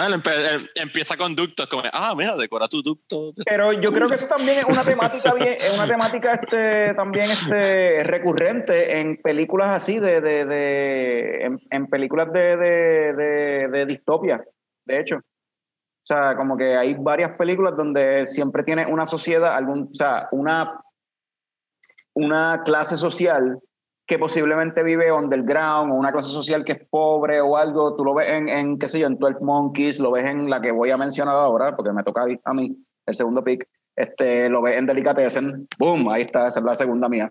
Este, este, lo ves en muchas que hay una sociedad underground donde que se o se o travel around for dogs, lo ves en Lost City, en The Children, ¿cómo es? The City of Lost Children, también se ve que usan mucho esa cuestión de los ductos, eso se ve mucho en este tipo de películas. So, sí, mi segundo pick es Delicatessen, una película francesa que tenía miedo de que Eduardo o Norbert me la, saca, me la quitaran. Porque ellos buscan esas cosas así raras. Y en verdad es una película que está bien nítida, francesa, y el, es una comedia, es un black humor, una, un black comedy, que está bien cabrón porque el viaje es que es este mundo, igual que como en Soylent Green, igual que como otras versiones de, esta, de estas películas, donde hay mucha hambre. Por alguna razón, hay mucha hambre, no hay comida, está escaseando la comida bien brutal. Eh, la, la, la, es, un tema, es un tema normal de las películas post-apocalípticas, el miedo de que no haya comida. No, la calidad es en todo, en todo allá. La calidad del aire en esta película es una basura, pero la película se enfoca en este building donde el landlord es el butcher. Son el primer piso, él tiene su butcher shop que se llama Delicatessen y pues él es el landlord del gesto de los pisos, tú sabes, de los apartamentos. So, ellos tienen un sistema ya que están pasando hambre y es que tienen un apartamento vacío donde eh, reciben a un inquilino y ese inquilino, el butcher lo, lo piqueta en cantos para comérnoslo. Vamos a repartirnos. Entonces, hay tanta hambre que el currency son este grano, son este, qué sé yo, maíz, maíz, arroz, cosas así, como que comida, pero entonces la verdad es que el corillo que vive underground, que, si, que tienen miedo de salir a la, a la tierra, porque si salen arriba a la superficie, la gente que vive en la superficie los mata y se los come, son vegetarianos. So, ellos salen arriba para robarse fucking arroz, maíz, este, esas mierdas así vegetales. Porque los de arriba, en verdad, no le prestan mucha atención a eso, lo usan como dinero, porque lo que quieren es carne. Entonces, lo que hacen es matar a los cabrones de esos cuando salen para comerse, cabrón, en un viaje. Entonces, todo el fucking. En la comedia de toda la pendeja viene porque el chamaco que empieza, el chamaco no, el tipo no se ve chamaco, ¿no? El tipo que se está quedando en el apartamento, que lo van a matar, pues la hija del carnicero se enchula de él. Ellos eh, tiene, tiene como que romance. En verdad, la película es un viaje, mano, y es súper fun. Es como que. It's just fun, comedy. El mismo director, de hecho, de City of Lost Children. No creo que nadie la haya visto aquí. Maybe Eduardo Norbert quizás la hayan escuchado de ella o algo No la he así. visto, mano. De verdad que la, la, La lista, la, la la, lista. tengo que añadir a mi lista. Delicatessen, una película francesa y está bien fucking, está bien divertida, en verdad. Un viaje. So, próximo turno es de Norbert. Norbert no está. Tommy. Blank. Ah, mira, llegó Norbert, llegó Norbert, llegó Norbert. Ah, llegué. Ya terminaron de hablar de Delicatessen. Sí, nadie la había visto. Sí. Nadie la había visto. Pues yo tengo, yo tengo una historia que contar. Ok. Yo no estoy seguro si la vi. Yo no estoy seguro. ¿En qué año salió esa película? Esa, esa película salió en el. ¿Qué año salió esa película? Esa Dice el película. 91. Yo lo vi, yo lo estaba chequeando ahora mismo en el teléfono, como el 91. Pero suena. Sí, es, de, es, de- es de- ajá, es del 91. Es una película de los 90s, early 90s. Y tú la ves ahora y holds up chévere, hermano. suena a que esa película. Yo Ah. estaba bebiendo en Manatí. No, no, déjame contar la historia. Estaba bebiendo en Manatí desde las 5 de la tarde. Bebiendo, bebiendo, bebiendo. Llegué al videoclub um, The Movie Place en Río Hondo. La alquilé. Me fui a Río Piedra a seguir bebiendo, bebiendo, bebiendo, bebiendo. Llegué a Manatí de nuevo a las 3 de la mañana. Puse el DVD con un chubi de Manatí y me quedé dormido. Y al otro día la entregué en Levittown de Río, Río Hondo y no me acuerdo de la puta película. Ah, otra, otra, cosa, otra cosa de la película, el, el, el, el estilo, el estilo, el visual style de la película está bien nítido. Eh, mucho, o sea, eh, mucho surrealismo, mucho, eh, eh, mucho énfasis a la cuestión del diseño del set y de cómo destruirlo y cómo utilizarlo en ciertas formas bien extrañas y cómo hacer unos zoom que quizás no son no un zoom y ya, es como que vamos a acercarnos a esto y presentarlo de una forma más grande. Eh, se me olvidó decir este detalle sobre la película. Uno de los cabrones, que, o sea, uno de los directores, porque fueron dos que trabajaron la película, uno de ellos fue el de Amelie. Ok. Oh, ok. So, ahí tienes una Ah, idea. El director de Amelie. eh, Mano, me parece tan familiar el nombre de la película que te lo juro, te lo juro que eso fue lo que pasó cuando la alquilé en Movie Place. Pero Te sí, lo juro que eso fue lo Que pasó. La vi borracho, la vi Tacho. borracho y por eso no me acuerdo, pero la película me suena, en verdad. Pero la película, te voy a decir, la película, Eh. esto fue... eh, espérate, me metí donde no era, mala mía. Perdiste el porno, te perdiste el porno de Icatessen. Sí, no, pues fue Jean-Pierre Junet y Marc Caro. Fueron los que dirigieron la película. Entonces, si, no me, si no me equivoco, Jean-Pierre Junet eh, fue el que Jean-Pierre Jeunet dirigió es el después de- Amélie. Ya. Sí. Y sí. tú notas, tú lo ves, y, y esta película fue antes de Amelie. Y, Me y tú- gustaría y verla. Tú ves, tú ves la, la- eh, muchas cosas de, de como el camera work, eh, la, fo- eh, la forma en que eh, decoran el, el set, el set como tal, qué sé yo, la- los apartamentos y toda esa cuestión. Tú dices, esto parece Amelie, parece Amelie Yeah. bien brutal, el Yeah. surrealismo de la forma que lo, lo presentan es Amelie. You got me a vegetarian. Yo hago que I'm rooting for them. No, y ellos, ellos no son malos. En la película ellos los presentan como que no son malos. Ellos son como que. Como que la gente los ve como los malos, pero en verdad ellos no son malos. Es como que. Ah, pero, pero ven acá, Eduardo tampoco la ha visto. No, no, no. Yo, por, No, lo menos- Carlos, yo por lo no, menos tengo mis diciendo. dudas, pero Eduardo no la ha visto. Carlos Yo recuerdo haberla points ahí. alquilado, tengo como que lagunas de haberla alquilado, pero No, Eduardo no, no, diciéndole que la tengo que la tengo que alquilar. No sé, no, Da- dale, Norbert. Ok. Te Sí, toca. sí, tu No. pick, Norbert, tu pick. Mi segundo pick, yo, yo estaba diciendo por joder que si, si el personaje de la vida real, inspirado en el en Beef, en esa película, iba a ganar de presidente, la iba a hablar. Pero como quiera, como quiera, cabrón, tengo que hablar de él porque maldita sea, que mucho ha jodido ese cabrón desde que perdió, que mucho ha jodido ese cabrón. Ay, que si yo gané, yo gané. El cabrón, yo veo los tweets de él y parece a Tito Trinidad cuando estaban contando los, los votos, cuando él, después de la pelea con, con De La Hoya, que, que estaba ahí con el guante. Yo gané, yo gané, yo gané. Así parece ese cabrón en Twitter. Maldita sea, Trump. Cágate en tu madre, Trump. Back to the Future 2 es basado en ti, Beef. Fucking Beef. Fucking Beef en Back to the Future 2 es basado en ti, cabrón. Fucking Donald Trump, maldita sea. Ojalá se muera de COVID, cabrón. Maldita sea. No mucho jodido ese cabrón en Twitter. Yo no puedo entrar a Twitter a disfrutar de los tweets de mis amigos porque se mete un tweet de él en el medio diciendo que él ganó las elecciones. No, cabrón, tú perdiste. Biden te comió el culo, cabrón, ya, cállate. y por eso Back to the Future 2 tiene que ser mi pick por culpa de ese cabrón. Llévanos de la mano. Anuncio pagado por el Pro Pack.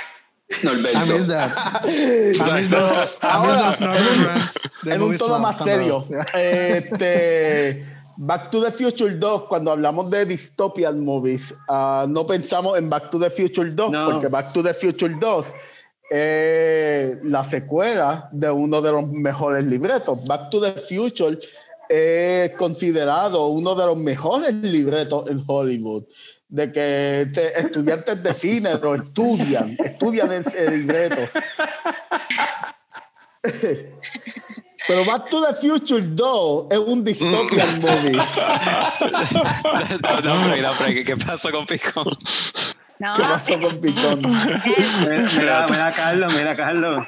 Mira, Carlos. Ah, a Carlos habla para verte, cabrón. Carlos. Background, background. Sí, ne- nece- necesito más explicación de lo del dystopian de Back to the Future 2, Norbert. Ok, Mm. pero hasta que vea el background de, de Ah, Carlos. que, ah, que, que tú, tú, tú, tú tienes el view de, de tú ves lo- el la persona que está hablando. Yo también. Sí. Tienes Yo que ir a la pero póngalo en Gallery View, ponlo en Para, Gallery para ver View. todas las caras. Ya, Ya, está, ya. ya está. Gallery View. Gallery. Vamos a ver. Arriba a la derecha, Norbert. I won't buy a lot. Mano, pues, ok, pues yéndonos, me fui por la tangente de, de joder con Donald Trump, eh, ser inspirado el beef de- del futuro alterno de Back to the Future 2. Pero, mano, a la, a la hora de escoger las películas, yo dije, "Mm, quizás yo sí puedo hablar de Back to the Future 2 cuando se trata de Dystopian. Al principio de la película viajan a, a la idea del 2014, una idea utópica de ese año, con secuelas de Jaws del dinosaurio en 3D, con una nostalgia bien cabrona con los 80, este, el televisor viéndose perfecto con un montón de pantallas y eh, esta visión utópica del American Dream. Y cuando llegamos año- a, a, los, oche- a los 2000, a los 80 a- alternos, está este futuro donde, donde Biff está dominando y tiene su torre parecida a la torre de Donald Trump. Eh, fuck you, Carlos. y, mano, y puedo verlo de esa forma. Ah, la secuela de Back to the Future, there's dystopia in that. Y de eso se trata, de, de, ver, de ver las imperfecciones en la sociedad y de, de lo, que, de lo que la película quiere, quiere hacerte ver desde el punto de vista que la película te quiere dar. Y, mano, y a la, a la hora de la verdad, el 2020 no parece a los hoverballs, ahí a las películas en 3D que se ven cabronas. El 2020 se parece a los 80 alternos de Beef dominando el mundo. A eso es lo que se me parece la vida real ahora mismo. And that's it. Back to the Pero- Future pero- 2, cabrón. Dime, Pero, Carlos. pero, pero Biff de Pero, verdad. eh, Es que esta es la dominó cuestión. ese- esta es la- este pueblo nada más, ¿verdad? Exacto, Biff de verdad estaba dominando el mundo o la sociedad, no, es una distopia para McFly, porque la vida de él es una fucking pesadilla. Tienes al tipo él que tú tenía- odiabas, se Todos está tirando a tu McFly, maíz. cabrón. O Todos, sea, todos somos McFly. Sí, no, no, pero, pero la cuestión es que en cuestión de sociedad como tal, en un macro, en verdad no importa un carajo que fucking Biff sea el dueño de un fucking, este, sea un magnate y dueño de un casino en Las Vegas, hablando Pero claro. tú no The Bigger Pero en Las Vegas, en- en- en Hill Tú no Valley. Bigger. Peor, más, mie- más mierda todavía, menos poder tiene. McFly es nuestra perspectiva, cabrón. Es nuestra perspectiva. Todos Eh, somos eh, McFly. Si yo veo Back to the Future, yo soy McFly. ¿Y a quién yo estoy viendo en el tope? Estoy viendo a Biff, cabrón. Estoy viendo a fucking Biff peleando. Porque ah, yo no perdí, yo no perdí las elecciones, yo no perdí las elecciones. Perdiste, cabrón. Yo entonces, entiendo eso. Eso sería Biff. Ese sería Biff. Entiendo Es eso, eso, pero, Tengo entiendo eso, pero no creo, creo que si vas a decir que eso es una distopia, pues entonces eso sería una distopia como que bien personal, bien pequeñita en ¿Y bueno, quién- que- una distopia personal que ¿Quién aplica es tu a- presidente? a- ¿Quién es tu a McFly. presidente? Pero es que Biff no, Biff no era, presi- Biff no era presidente Biff no fue presidente. Esa es la ese, ese es el problema principal, que Biff no era nadie en realidad. Biff era un tipo de casino, un casino O sea, owner que era dueño del pueblo. Lo más nasty- lo más- lo más no era nasty- nadie. lo más- lo más Trump encojonante no era nadie. Lo más, No encojonante, nadie. lo más encojonante de Biff, para, del, del- del- del- del punto de vista de McFly, es que se estaba tirando la maíz. Ok. ok. Juan Moreno era Biff, que Pues, tenía knowledge del futuro no, no, y no, pudo conquistar el mundo completo. Juan Morón era la maíz. En el futuro alterno, Biff se estaba tirando la May de McFly en el 85 Que y terminó siendo se presidente en el llevar al- al hijo. 2016 del futuro. Exacto, ahí está, Acá en ya- el ya futuro eterno de Back Ya to the. Future, Biff iba a ser presidente de Estados Unidos en el 2016. Es que no lo enseñaron, Trump, exacto. Trump se Exacto, estaba tirando exacto. la May de alguien y terminó siendo presidente en el 2016. Ya está. Back to the Future pero- es la distopia. Estamos Ya está. viviendo la distopia de Back to the Future 2. Iba a decir que Back to the Future 1 era peor porque la mamá de, de Marty McFly se estaba tirando a Marty McFly. Pero no es un no propio aplica. Pudo ser su propio país. Por, por- por eso es, por eso es que Marty estaba tan encojonado de que Biff se estaba tirando a la Mai cuando la Mai se quería tirar a Marty. Es como No que hay, tirar hay yo. una- hay pendeja, hay una, hay una pendeja edípica aquí envuelta, una- un complejo de Edipo extraño. Bueno, llevamos dos horas grabando. ¿Cuál es el próximo pick? Es el de Mikey. Oh, ok. So me toca a mí. Um, um, mi película um, es The Road. Del 2009. Nice. Diablo. Es una película más depressive que yo he bueno, visto. pero yo escuché mal. Yeah. Tú, dijiste, tú dijiste Blood Runner, ¿verdad? No, no, no. Yo creo que te Pensé. Blade Runner como que, pero para mí, para mí Blade Bueno, Runner, bueno, por, bueno. más que sea, es, es más, no, no sé si está en la, en la lista de ustedes, ¿verdad? Pero es más style que otra cosa, ¿verdad? Como que el style y el ambience está bien cabrón. Pero si pienso en Dystopian, porque it's, se siente tan real, se siente tan plausible, um, más plausible que el mismo Children of Men, at The Road. Y, like, cuando yo cuando no solamente pi- pienso en dystopian movies, pero también depressive movies, está like eh, mano, o sea, yo no, es una película que yo tengo que ver una vez cada 10 años, algo así, porque es just too much. O sea, yo, yo no, no la he visto en más de 5 años, right? Y no lo quiero ver. yo puedo esperar 5 años más. Pero usualmente algunas películas tienen como que una escena, una escena que es como que bien fuerte, bien depressive. Esta película tiene escena tras escena que es just tan fucked up.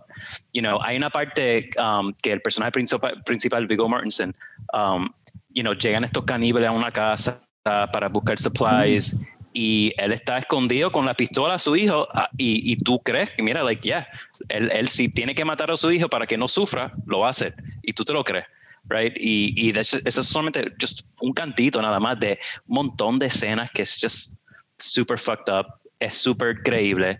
Um, a quick rundown de la película, pasa un near extinction event que nunca te dicen qué pasó. So, lo único que sabes es que el mundo completo está bien jodido, nada crece ya, like, todo está gris, está, you know, super contaminated, todo está jodido y pues, y no hay ley y orden en ningún sentido, right? It's, todo el mundo es scavenging por su lado y just trying to survive. Y como termina, el ending también es depressive, um, tocan deja- suicidio varias deja tu veces en la película. Yeah, that no, no, cannibalism también tocan. y- Sí, exacto, porque um, Exacto. hay- eh, durante la película um, hay unas personas con un perro y, tú, no- tú- y poco a poco tú vas descubriendo quiénes son que están siguiendo a los protagonistas, ¿verdad? El papá y el hijo. Y al final, pues, el papá muere y entonces llegan ellos. Y entonces dicen, ah, te estamos, te estamos siguiendo para ver quiénes son, whatever. Y es una familia. Pero you don't know if they're good, if they're bad, ¿qué pasó? Se llevan al Exacto. hijo. And they, that's they can be good, they can be pedophiles, they can be anything. super bad, you don't know, ¿verdad? Porque la manera que Y- miraba al nene te lo deja cuestionando, like, is he looking for his good or Yeah. Y ya, it's mira, a y- y really ya- weird ending? Yeah. ya para mitad de la película ya yo estaba like, okay, ya, I'm, I'm done. Está too much. Y después llegan a la parte que van donde guardan lo, lo, pues, lo que, los humanos que se van a comer eventualmente, que están en un basement sin luz, todo flaco, and there's this weird shit y cosas por ahí que sabrá Dios qué carajo es, quizás están chonqueando o mierda, I don't know what it is, y es como que that was just the, the cherry on top, como que ya no puedo, like it's super depressive, so nada, si tienen un buen día y quieren, quieren pasarla mal, vean The Road. It's a fuck really- up your day bastante Eh, chévere. It's a yo, really yo no he vuelto a ver. The Road por eso, porque yo sé que esa Sí. película me va a joder psicológicamente. ¿Tú no lo has visto, Norbert? It's a- Un dystopian movie, en realidad. Yeah, it's- súper depresivo. No, yeah. ¿Alguien más que la haya Son, visto? son, cosi- son cositas. Bueno, de- de- de- No, te iba a decir que alguien- a- preguntar si alguien más que la haya visto que quisiera aportar algo adicional a esta asquerosidad de película según lo que acaba de escribir este Mikey, porque yo no la he visto. No, pero- I think he got it really right. Yo la había visto y yo pensé lo mismo, como es super depressing. Y, y todo el Funny- tiempo funny estás como yo que, la vi oh, con mi familia, el, el mano. nene. Ah, sí. ¿No lo viste en familia? Yo lo vi porque yo pensaba- ¿La viste con tu familia? Ya, ya, ya invité a mi mamá, que- estaba con mi hermano, Exacto. mi papá, mi mamá. Ah, Thanksgiving, casa, let's watch The the Road. La primera que se fue fue mi mamá. This is, this is too sad. Al final quedamos más que mi papá y yo. Y mi papá se quedó like, wow, very deep. Sí, a, a veces, Yeah.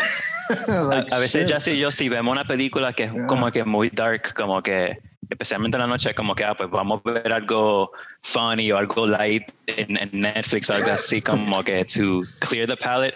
Pero esto tú tienes que ver como que un season completo del, del British Baking Show, algo así, porque es, es demasiado fuerte. Como que, como que tú tienes que buscar la, la cosa más light. Cabrón, en verdad, en verdad. SpongeBob. Es súper depresivo, Codillo, en verdad. Sí, en verdad lo es, en verdad. En verdad la es. Francisco González Bauzá, Ajá. ¿cuál es tu segundo pick? Vámonos a ir un poquito más light después de ese darkness de Mikey. Eh, una, una comedia del 2006 que se llama Idiocracy, dirigida por Oh. Mike Judge. Eh, te enseña este futuro, 500 años en el futuro, donde la humanidad se ha seguido embruteciendo a niveles estúpidos y se está destruyendo. Eh, esa película es súper funny, pero lo triste es que pues no, no van 500 años, pero ya estamos ya casi de ese nivel, porque pues, no tenemos al presidente Camacho, pero tenemos al presidente Trump y todos estos morones americanos, este, estamos ya casi cerca de ese, de ese futuro. Y, madre mía, Eh, y ahora vamos a tener Biden que vamos a darle seis meses y ya y su cerebro ya ¡pua! Ah, se sí, va. exacto, Ah, sí, sí. ya se va a ir. I, I, I totally bet he's gonna die before the end of his tenure. Kamala Harris va a ser presidente. Vamos a tener la primera sí. presidenta mujer eh, en la historia. Bueno, y Ah. ella se parece a, a la, a la actriz de, de, de Idiocracy que termina Ah, como, la- bueno, ella es la que hace en First Lady. SNL, right? Ajá. Sí, este, Maya Maya- con Jim Maya. Rudolph. She doesn't serve, sí. y yo casi yo lo veo. Oh, Maya Rudolph está en esa película. Sí, es, eh, secuela Luke Wilson y, y Maya Rudolph. La secuela va a ser y- Spiritual 2 con Beef. Dios mío, señor, ya. Supéralo. Sí, no sé si la han visto, pero en esa película el presidente Camacho es Terry Crews, el, el, el presidente de los Estados Unidos, que es súper funny. Eh, Dax Shepard es otro de los morones que salen súper graciosos. Eh, y entonces el protagonista, que es Luke Wilson, que es un morón también, pero cuando viaja para el futuro, pues el average moron del, inteligente. del presente, pues es el más inteligente del planeta. Sí, diablo, se me, se me olvidó esa película, ¿verdad? Yeah. Que todos los props la, se están muriendo. ya. Sí, súper gracioso. Y Mike Judge, que también Brando. sí. electrolyte. Got electric light. What plants crave. De hecho, yo, yo recuerdo, eh, yo recuerdo Mike Judge eh, cuando Trump se tiró de preside- pa- para presidente. Mike Judge diciendo que will officially, officially, In the idiocracy. Is true. Y eso fue un, ti- un tweet de Mike Judge cuando Donald Trump se. Eh, eh, eh, yo entiendo todo este viaje de Trump, en verdad yo lo entiendo bien cabrón, pero creo que estamos haciendo un show bien cabrón, porque en el 84 existió alguien como Nixon, so tienen que bajarle un poco a Trump. Sí, Tenemos que Reagan, bajarle a Reagan Trump. también estuvo ahí, Mira, you know. por lo menos Trump, Trump jodió bien cabrón, Trump jodió bien cabrón. Y Nixon también. Nixon, Y, este, y, y Sí, tenía una visión allá. totalmente, y, pues está bien, pero o sea, es- es- es- Nixon también fue un huele de Nixon o bicho. Reagan, estaba hablando de Nixon o Reagan. Perdón, Reagan, perdón, Reagan, discúlpame, Reagan. Ok. Discúlpame, Ronald Reagan, discúlpame. Por lo menos Ronald Reagan estaba un poco preparado. Por lo menos a Reagan se la doy. Arruinó la economía del país, arruinó la economía de la nación por el resto de nuestros días. pero al menos el cabrón estaba preparado. Donald Y a los negros con el crack. Jodió a los negros con el crack, trató a los negros como mierda por yo no siempre. estoy defendiendo a Ronald Reagan. Lo que estoy queriendo decir- Nixon, Carlos. Fue Nixon. Es que dijeron Nixon Eh, ya, estoy primero. perdido, cabrón. Sí, yo dije Nixon. Era Reagan, era Reagan. Todas mis bandas punk favoritas son hablándome, tienen canciones hablando mi- mierda de Reagan. Mi música favorita es hablando mierda de Reagan, cabrón. Son de, ¿Y qué más quiere? Eh, música hablando miel de Trump. Y eso sería la ahora. No, pero eh, Habíamos dicho que esto se iba a volver político, yo Sí, sí, sabía. dijo.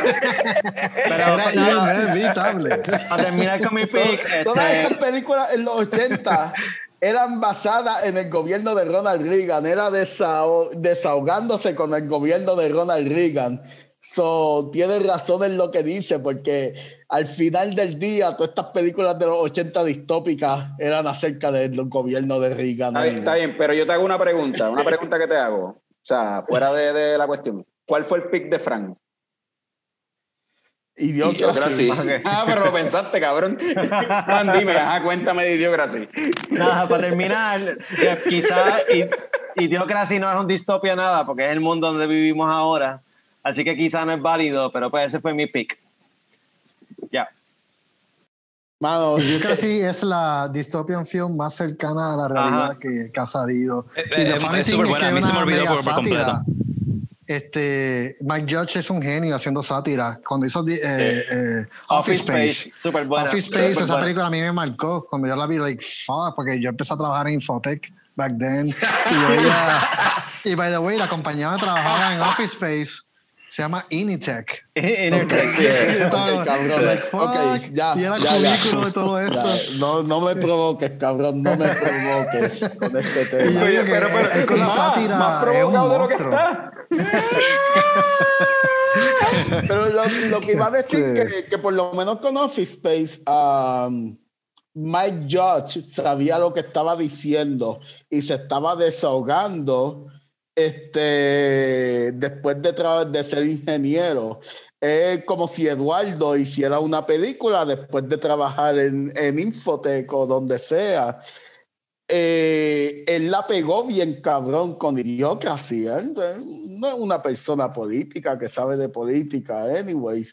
Él la pegó bien cabrón con Idiocracy. Yo Ya. puedo entender que, él, eh, que él hablara de Office Space, pero Idiocracy, él simplemente se guilló de, de, de, de welcome to. Costco. I love Sí, you. es como que Ah, ¿cómo era? Eso Welcome to Costco, I love you. I love you, eso es de Idiocracy. Welcome to Costco. I love you. La gente dice, Sí, "Oh, why, como why- que- why should you drink water si puedes tomar Gatorade? Que tiene, tiene electrolytes. It's got electrolytes. Yeah. Sí, Ah. donde falló era que era 500 años en el futuro, not now, pero pues, no 10 años en el futuro. Ay, ¿Qué año salió esa película? 2006. 2006. Iba a ser 10 años en el futuro. So, Casi 15, ya. So, eh, próximo ¿Quién pick. queda? Próximo pick sería de jazz. No sé si vamos directo para el pick de jazz o si quieren cogerse un brequecito. De, alguien tiene que ir para el baño, alguna baño. cuestión, comerse un gare o algo así. ¿Quieren cogerse un break de el 10 editor, tú minutos o lo seguimos? No, ustedes díganme. Quedan como dos picks nomás, vamos going. a seguirlo, sí, sí. Quedan tres picks y después queda otro segmento de hablar. Steamroll it. Habla Habla Steamroll. mierda. So va, entonces, sí, exacto, de hablar mierda. So, Jazz, ¿cuál es tu segundo pick? Pues mi segundo pick eh, no fue como que la mejor película que vimos, pero sí fue super fun cuando la vimos. Salió en el 2017. eh, se llama What Happened to Monday. La vimos en, en Netflix. No sé Esa si- película es bien buena, sí. Sí, esa salió en Francia primero y después este fue- ¿verdad? llegó a Estados Unidos, pero es básicamente eh, que en el 2043 eh, hay tanta falta de recursos y está sobrepoblado, ¿verdad? Eh, se hacen una ley como que de hijo único. So, todos los, eh, todas las personas ¿verdad? que tengan hijos pueden tener un hijo, si tienen más de un hijo y el gobierno los coge, los manda para este, este centro, ellos lo llaman el criabanco o algo así, que básicamente los congelan y este, los dejan ahí, es como, es como una máquina de exterminación masiva, pero los dejan ahí congelados. Entonces, eh, de todo este corillo, hay siete hermanas, no sé cómo, se dice septuplets, pero en español no sé el nombre, que son siete. Y entonces el abuelo. Creo, creo. El abuelo la cría, eh, el abuelo de, sale Willem Dafoe y Glenn Close. Eh, es el abuelo las cría y les da un nombre a cada una, so, un día de la semana, ¿verdad? Una se llama Sunday, otra Monday, ¿verdad? Y en el 2073 ya ellas tienen 30 años y este, básicamente pueden salir solamente el día que es su nombre. So Sunday salen Sunday, Monday, Sunday, Monday. Eh, un día Monday desaparece para el carajo, no saben qué pasó con ella. Y las otras seis hermanas están tratando de buscar qué pasó, pero tienen que tener cuidado porque el gobierno está en contra de ella. Y la película está full with action, las secuencias de, de peleas están bien cool también. Eh, no sé si se puede hablar de spoilers, es una película ya. Pero el ending eh, es bueno, el, el plot twist al final también es bueno. So, ah, esa fue la que. Una buena película. eh. Eh, ¿Verdad? Eh, ellas, yo no la he visto, pero ellas, ¿verdad? Se están, ellas las siete se están haciendo pasar por una sola persona, ¿verdad? Ellas Ujú. tienen que asumir la misma eh, personalidad. So, si Sunday sale en Sunday, ella tiene, o sea, es solamente una persona. No recuerdo el nombre de la persona que todas tienen que imitar el día que les toca salir, pero tienen que hacerse pasar por una persona. Y esto toma años de estudio, como que los manerismos, el tipo, ¿verdad? La personalidad, porque están siendo una sola persona. Eh, y nada, está bien cool. La escogí porque me Yo, yo estoy bien al Pero la jodienda es que, que cada cual tiene su, su propia personalidad, ¿verdad? So you have like the nerd one, you have the punk one, you have the, you know, socially distant one. Tú tienes como que todas estas diferentes personalidades, pero tienen que no sé, asumir the Sí. same one, ¿verdad? La pendeja es que una de ellas se enamora y por ahí es que todo se va para el carajo porque entonces Maldito se sea el amor. este tipo y ella queda preñada y en- entonces ahí es otro issue porque sabe que no puede tener hijos, se tiene gemelos, sabes, tiene está cargando gemelos, so sabe que no va a perder uno de sus hijos eventualmente, so it's, it's pretty cool. Si no la han visto, de verdad la recomiendo, it's a fun, fun movie. Mano, a, a mí me gusta esa película y la protagonista, ¿cómo se llama, llama la No protagonista? recuerdo el nombre, Eh, pero la tipa está bien cabrona. I liked her a eh, lot. esa es Numi Rupaz, que también salió en las versiones originales de, de Girl with the Dragon Tattoo eh, y ha salido en un par de películas nítidas. En verdad, sí, eh, vale la pena, en verdad, esa película es súper underrated, en verdad. Me encanta, Sí. me, me gusta. Sí, buena película. Ay, tengo aquí, estoy viendo el elenco. Naomi Rapaz, ¿esa es ella? Sí, ella Creo se sí. Sunday, Monday, Tuesday, Sí. Wednesday. Creo que es ella. Sí. Naomi. Naomi Rapaz, o algo así. Ya. No sé quién es. Swedish. Swedish, ya. Esa película de Melissa, fíjate, hasta, hasta esta altura yo pensaba que eso era una serie. Hasta que empecé a hacer el movie. para este episodio y es que me di Just cuenta que era una película. Yo pensaba que era una serie. No, it's just a movie. All right, pues próximo pick le toca a el cofundador de Leche Coco Productions, Héctor Tomás Picón Tommy. Sí, para que, para que Eduardo termine con un bang, porque la película que yo voy a escoger es una mierda. Eh, pero eh, de- tratando de volver un poquito hacia atrás, ¿verdad? En cuanto alguien dijo algo que me cliqueó en estos de, eh, de las últimas películas que vi fue Black Clansman.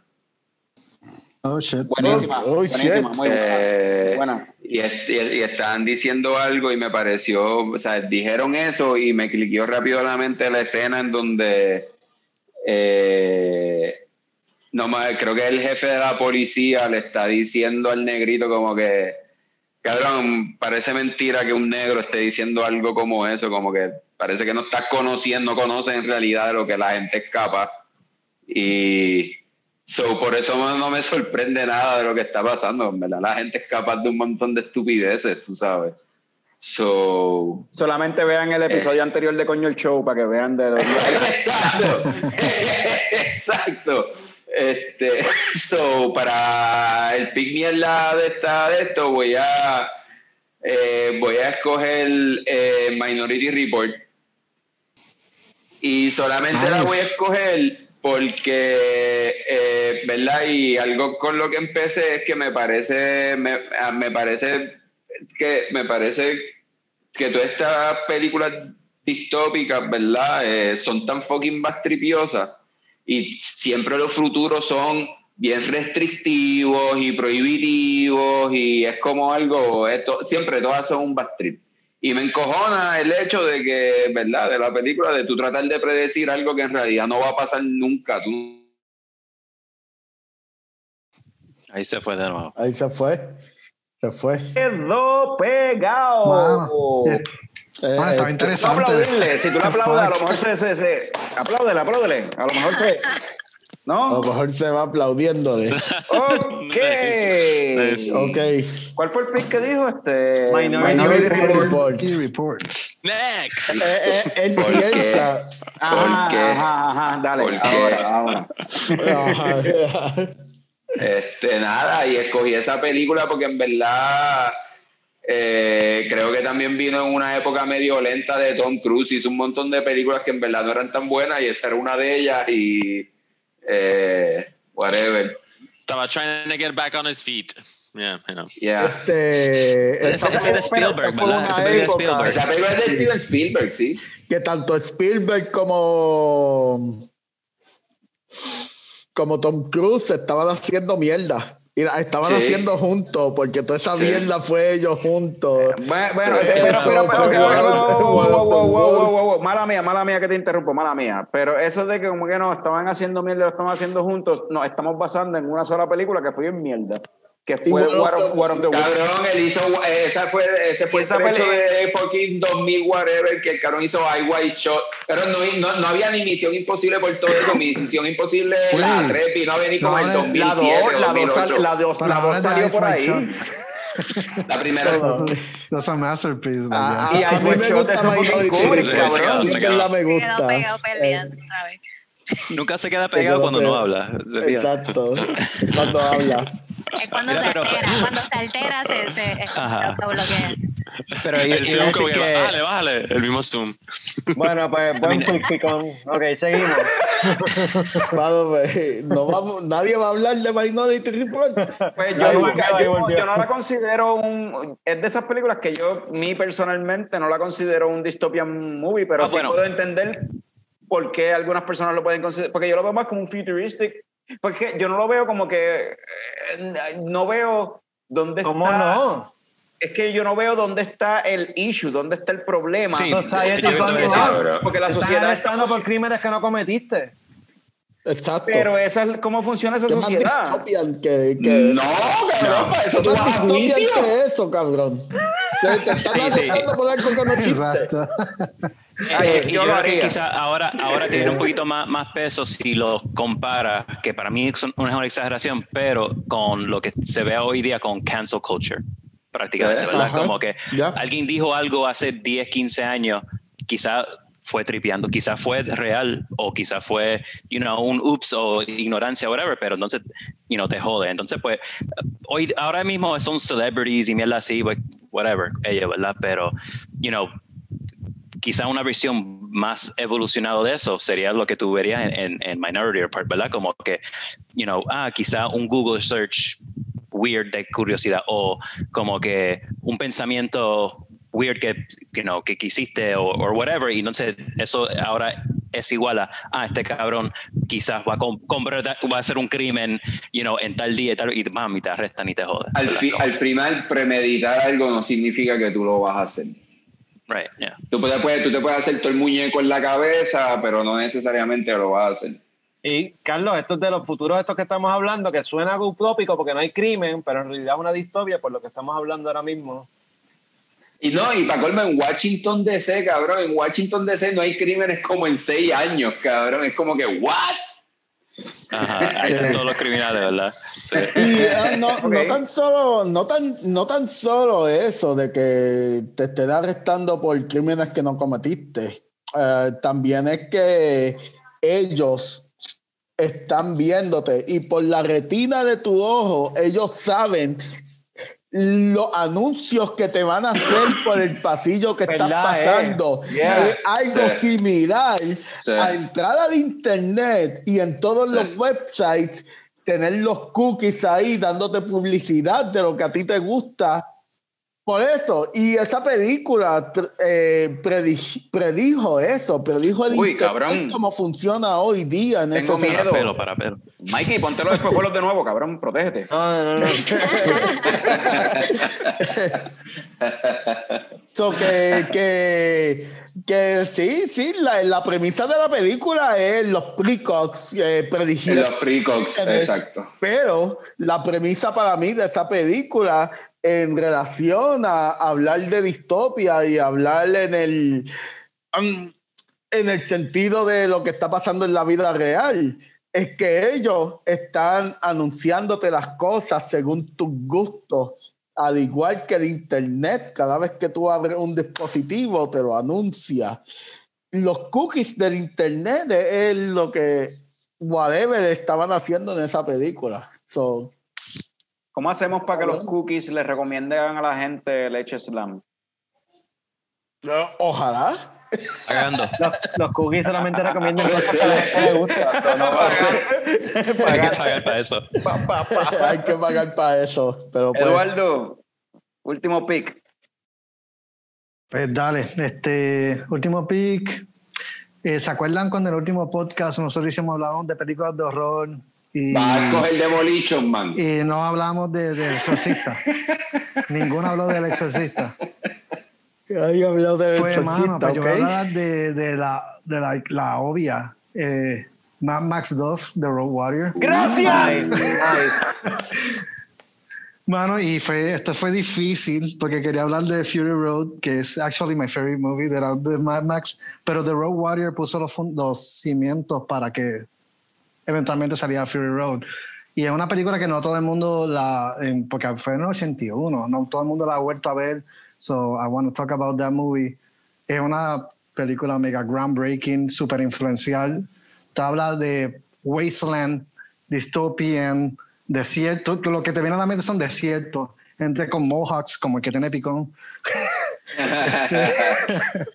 Tuve los highs, violencia absoluta y esta película, esta película co- comenzó en el proyecto del primero de Mad Max en el 79 y luego de eso él quiere internacional todo esto y entonces hace The Road Warrior, Max Mad 2 y ya, mano, tú piensas películas posapocalípticas, Wasteland, es la, la película que te viene a la mente y fue tan influencial que no solo en películas, like, es un género completo. Todo el mundo trata de imitar Road Warrior, inclusive en pop culture, even wrestling, man. En los Y en 80 todos los luchadores empezaron. El like, the mejor Road tag Warriors, team en la Animal historia de la lucha Ah, libre. exacto, Road Wa- los Road Animal Hawk. Hello, Ajá. los festivales de Coachella son en el desierto y todos se visten como Mad Max. este, y es uno de los festivales que... es otro festival famoso. Y Exacto. Este, eh, Mad Max es una película so groundbreaking por so many reasons. Los el look de la película es una de las cosas primeras atractivas. Este, la película está cogiendo el look de la aesthetics de punk rock, de me- early metal, de new wave metal de los early 80s. Y todas estas bandas comenzarían a vestirse igual, like Judas Priest, pi- piensa Judas Priest, Sex Pistols, este, eh, eh, y en cuanto a las películas de acción, mano, este, las películas de acción no habían explorado el heist de la manera que George Miller hizo con esta película. El heist más cabrón antes de esta película fue una película western de John Ford en el 1939, Stagecoach. Una escena que duró nueve minutos entre vaqueros indios disparándose, accidente. Después de eso no había un heist tan cabrón. Viene George Miller y dijo, yo voy a hacer 12 minutos. Y todos los stunts van a ser reales. Carro, el truck, que se, el truck de gasolina que, se vuelca, era un truck real. 60 millas por hora. La explosión fue real. El que estaba guiando no fue una máquina, fue una persona que dijo, si me muero, pues me muero, pero me van a dar un buen cheque. Este, es una película, like, la acción de la película, los aesthetics, los personajes, que todavía no he entrado en eso, pero este, Road Warrior es, es la película que me hizo a mí enamorar del género. este, el personaje de Max eh, Rokatansky eh, por Mel Gibson cuando era un chamaquito, este, es un personaje influenciado en westerns de antes, como habíamos hablado en otros podcasts. Este, el personaje de él es más conflictivo porque él pierde la familia, está con su perrito y entonces él accidentalmente, no es porque él lo está buscando, es porque está buscando el beneficio. Él está buscando subsistir y accidentalmente él ayuda a otras comunidades desprotegidas. Este, y entonces él ve cómo se influencia con estas otras personas. Eh, it's an amazing movie. Uh, everyone should watch it. Eh, y la película tiene tantas cosas, tantos personajes. Los personajes secundarios de la película es una de las cosas que más me encantan también. El piloto, el Feral Kid con el boomerang matando, con la, la maquinita. Este, so, ya. Los villanos, like, they are the most badass villains you can see. Una pandilla, like, El- eh, esa película, esa película, güey, chama, chamaquito de los 80s, eh, películas de acción, eso era lo que uno veía, ¿verdad? Los Saturday, después de los Saturday morning cartoons, lo que había era fucking películas de acción de los 80s ahí bien weird, de ya sea Clint Eastwood o de Mel Gibson o de quien sea, Stallone, Schwarzenegger, whatever. Y esa película es de esas películas, sobre todo esa, o sea, la segunda, de Road Warrior, es de esas que yo digo como que esa película me marcó de por vida porque me enseñó algo, me inspiró a hacer algo que me enseñó a algo. Es como Die Hard, también como el personaje de McLean. Sí, McLean me enseñó a masticar las Panadol. Yo veía a McLean masticando Panadol y yo decía, Hacho, y si yo estoy así de jodido algún momento y no tengo agua en el momento y tengo que, pues déjame, déjame intentarlo a ver qué es la que hay, porque a lo mejor... le- So, tú, me estás, tú me estás diciendo a mí que Mel Gibson es más influyente en tu vida desde antes que tú nacieras que el huele bicho de Bruce Willis. desde antes que yo naciera. Sí, porque la primera, la primera se en el 79 y, y- No, pero yo estoy diciendo, estamos hablando de la segunda. Pues, ¿y sabe ¿cuándo sale? ¿En 81, 84? salió? 81. Pendejo. Pues, pues maybe sí, porque estoy hablando de cuando yo vine a verla, anyway. Y cuando yo vine a verla, que empieza, la película empieza y la- una de las primeras escenas, él está on the side of the road y ahí es que se le pega el perro y él está comiendo comida de perro, con el perro. Ahí chilling. Yeah. Y él está comiendo comida de perro. Y eso fue lo que comida inspiró. Y yo dije como que diablo, si en algún momento, yo chamaquito viendo eso, y dije, ¿quién sabe si esto pasa en algún momento y tenga que terminar comiendo comida de perro? Yo tengo un perro ahí, tengo comida de perro, déjame probarla. ¿Sabes qué? No sabe tan mala. So, si una mierda así pasa, por lo menos ya yo sé que puedo comer comida de perro. Estoy ready. Ok, eh, tú la probaste. Yo, hemos tenido esta conversación en Hangueo. Ah, Tú, la probaste, ¿verdad? Yo la probé y me gustó. La comida de perro es buena. Alpo, ¿Tú la papi. probaste también? La chonky, la chonky de Alpo. Yo he probado, yo he probado, yo he probado comida de perro, no, pero sólida, Ah, esa sabe a mierda, cabrón. seca. Con leche, con un poquito de leche por la mañana. En un como si fuera. No, me la he comido seca, la que cookie, man, la que I love cookie. Ah, Sí, pero es un bad trip, la de Gravy Train. ¿Qué está pasando? Gravy Train. Nos desviamos por comer. Ese hace el futuro distópico, comida de perro para todo el mundo. Una, una pregunta, porque yo, yo sí probé un treat de perro una vez. ¿Todo el mundo ha hecho esto? ¿Todo el mundo Yo- ha hecho yo he hecho eso. Hay Es que olían Yo a orina tampoco. y la probé a bastante orina. okay. Ah, pero, no, pero estos treats se ven buenos. man. Y las galletitas de San Mickey Bone, que eran un hueso, también son buenas. Sí, esos son. Y vienen son con frosting también. Y, Eh. todos, y todos los que hemos comido fucking comida china hemos comido perro también, hemos probado perro. Ah, Y gato, y gato también, y gato. Gato, iguana. Pepper gato, pepper gato. No hay una conversación de gente de Puerto Rico hablando de comida que no sea comimos de los chinos, comimos perro obligado. Como- Anyway, Ay. Mad Max de Road Warrior, la segunda está bien cabrona. Esa película Yeah, es bien good pick, good pick. Sí. Nick. Ah, y no hablé de, de el Lord Humongous, the Ayatollah of Rock and Roller. Ajá. Que, que es, si vienes a ver, él primero se puso la máscara de hockey antes de Jason Borges, Yes. like a year Yeah. before. So maybe, yeah, los tenía- él franquicia tenía la Friday the máscara. 13 y dijeron, coño, eso se ve cabrón, vamos a, un- vamos a cambiarle la mierda esta de, del, de, la- de eso del La saco que tenía con un ojo y vamos a poner una máscara de hockey. Y está Yeah, bien, y está bien confiado que él tenía la máscara de hockey con el peto este de fútbol. Era como que Yeah, mezclando deportes, como que entonces se quitaba la máscara de hockey y tenía, entonces, no, no, no, eh, entonces tenía un secuestro que era con el Mohawk ese así. El Mohawk. O Wes, ya, el mejor, el mejor ese, ese era el, el, el, el- ¿cómo es? El henchman. Que le dispararon una, una flecha y el mismo, la, la escena que te, una de las escenas más traumáticas de la película, y él se queda mirando así a Max y hace, "Ah", y sale la sangre saliendo, like, like, wow, this guy is a badass. Que tenía el jevo, que el jevo, el chiquito lo mata. Sí. Ahí. Es que él se- sí. Sí, mano. Vamos a hablar de, de películas que no didn't make the list, que son bastante populares en este tipo de género, como por ejemplo, qué sé yo, um, Blade Runner, nadie habló de Blade Blade Runner. Blade Runner. Nadie habló de Blade Blade, Runner. Runner. Yo la iba a ver, pero no la tenía en ningún sistema de películas que tuviese.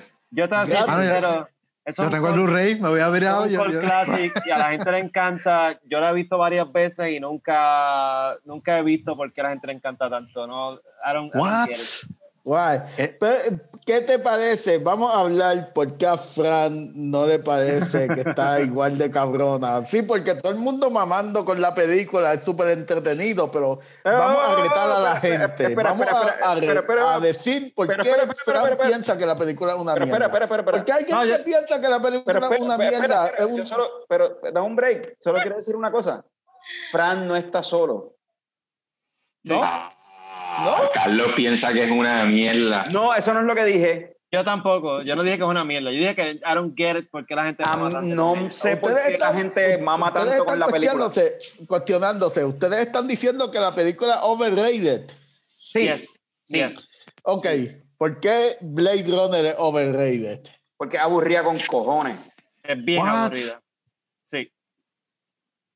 Como que Ok. se ve visualmente se ve bien cool, qué sé yo, eh, noir. So, yo, yo creo que yo, yo Ah. puedo ser un intermediario aquí. Um, lo que pasa es, si estamos hablando de dystopian movies, sí, es técnicamente cae como dystopian, pero lo, lo cool de Blade Runner es más bien la atmósfera. So, por, por eso yo no puse en mis tam- tampoco, ¿verdad? Porque aunque me encanta y, y me gusta también la secuela, it's more of a style que otra cosa. It's more style over substance, ¿verdad? Ya. como que lo, hay- Exacto. tocan los themes, ¿verdad? Dirían la secuela tocan más themes que, que la original, pero es más como que la música, la lluvia, you know, y tú mezclas eso con Akira, que salió más o menos para la misma época. Creo, creo que Akira fue un poquito más de... un poquito Yeah, by the way, aquí es, era. es- es más esto, es, es más como que, la- ya, pero es, es más como que cómo influenció todo lo demás. Es, es más, es más como que una película que influenced un montón de otras, otro, un montón de otras Ajá. cosas. Que para mí, I think, eh. yo, yo diría que hasta, hasta mejor que el mismo Blade Runner. So, Sí, sí ah, es lenta, you know, like, Ajá. you know, it, it's, it's a slow, es, es más como que you have to be like in the mindset. Es como cuando yo, a mí me gusta Drácula de, you know, con Bela Lugosi, 1931. Ajá. Yeah. Pero no es una película como que estoy pompeado para verla. Es como que tengo que estar en un mindset bien específico, como que, ah, Sí. tengo ganas de ver esa película. Sí, y para porque- mí Blade Runner cae, cae como así, no es como que algo como que, fuck yeah, quiero ver Blade Runner. No, es yo te como que digo- una película más... Es que es como una especie de neo-noir sci-fi, si venimos a ver. Es una película. Ya, Es y- neo-noir, Es pero noir, es una mezcla de neo-noir con sci-fi. Este, porque básicamente claro. la película es eso, es eh, el personaje de Harrison Ford ah, investigando, ah, buscando testigos. Es un neo-noir eh, que se eh, Pero blended with sci-fi. Sacando estilos, sacando dystopian, just midi- midiendo las películas por, por lo que es una, like, una película, entiendo por qué it's not, no, no fue el blockbuster que se pensó y por qué a, a mucha gente no, como que no, no conecta tanto, right? Porque es que, no, claro, sí es lento, Ajá. pero el, el- para mí me gusta esa parte, ¿verdad? Que, que me gusta que sea así. It's, it's Sí. like, hay partes que, que me da hasta un poquito de sueño, pero it's like nice porque you have the music in the background. y- ajá. Y, y te- esa gente fumando gas. Yo, yo, yo, yo, yo, you know, it's just part of the, the, the- No, y el product. I mean, yo entiendo como el production, a mí me gustan los sets, como que everything looks really nice, como que es really well made. Este, como tú dices, en verdad, Mikey está diciendo, like, yo también me pasa eso, como que hay momentitos donde estoy como, oh, yeah, like, I'm kind of sleepy, como que tiene un, como un dreamy quality en la película. Yo Porque diría que- yo- Eso no habla bien de la película, entonces, si te da sueño. Pero es que es a propósito. No, bueno, es que es, Ah, es pero- así, Oh, ok, esa fue la división del director. Esta escena es para que te dé sueño, ok. está bien. No, no, no es que de sueño, es es que su- de- decir sueño es como que está aburrido. Es que es como que bien lazy, como que there's a dream quality, there's a dreamy quality detrás de todo, ¿verdad? Exacto. Como porque hay, hay- hay- toda, final. toda la película hay humo, ¿verdad? Hay un haze de humo en toda la película. Y pues como que, I don't know. Que día, creo- La película es basada en un libro que se llama I Dream of Electric Chips Ajá. anyway, so Sí.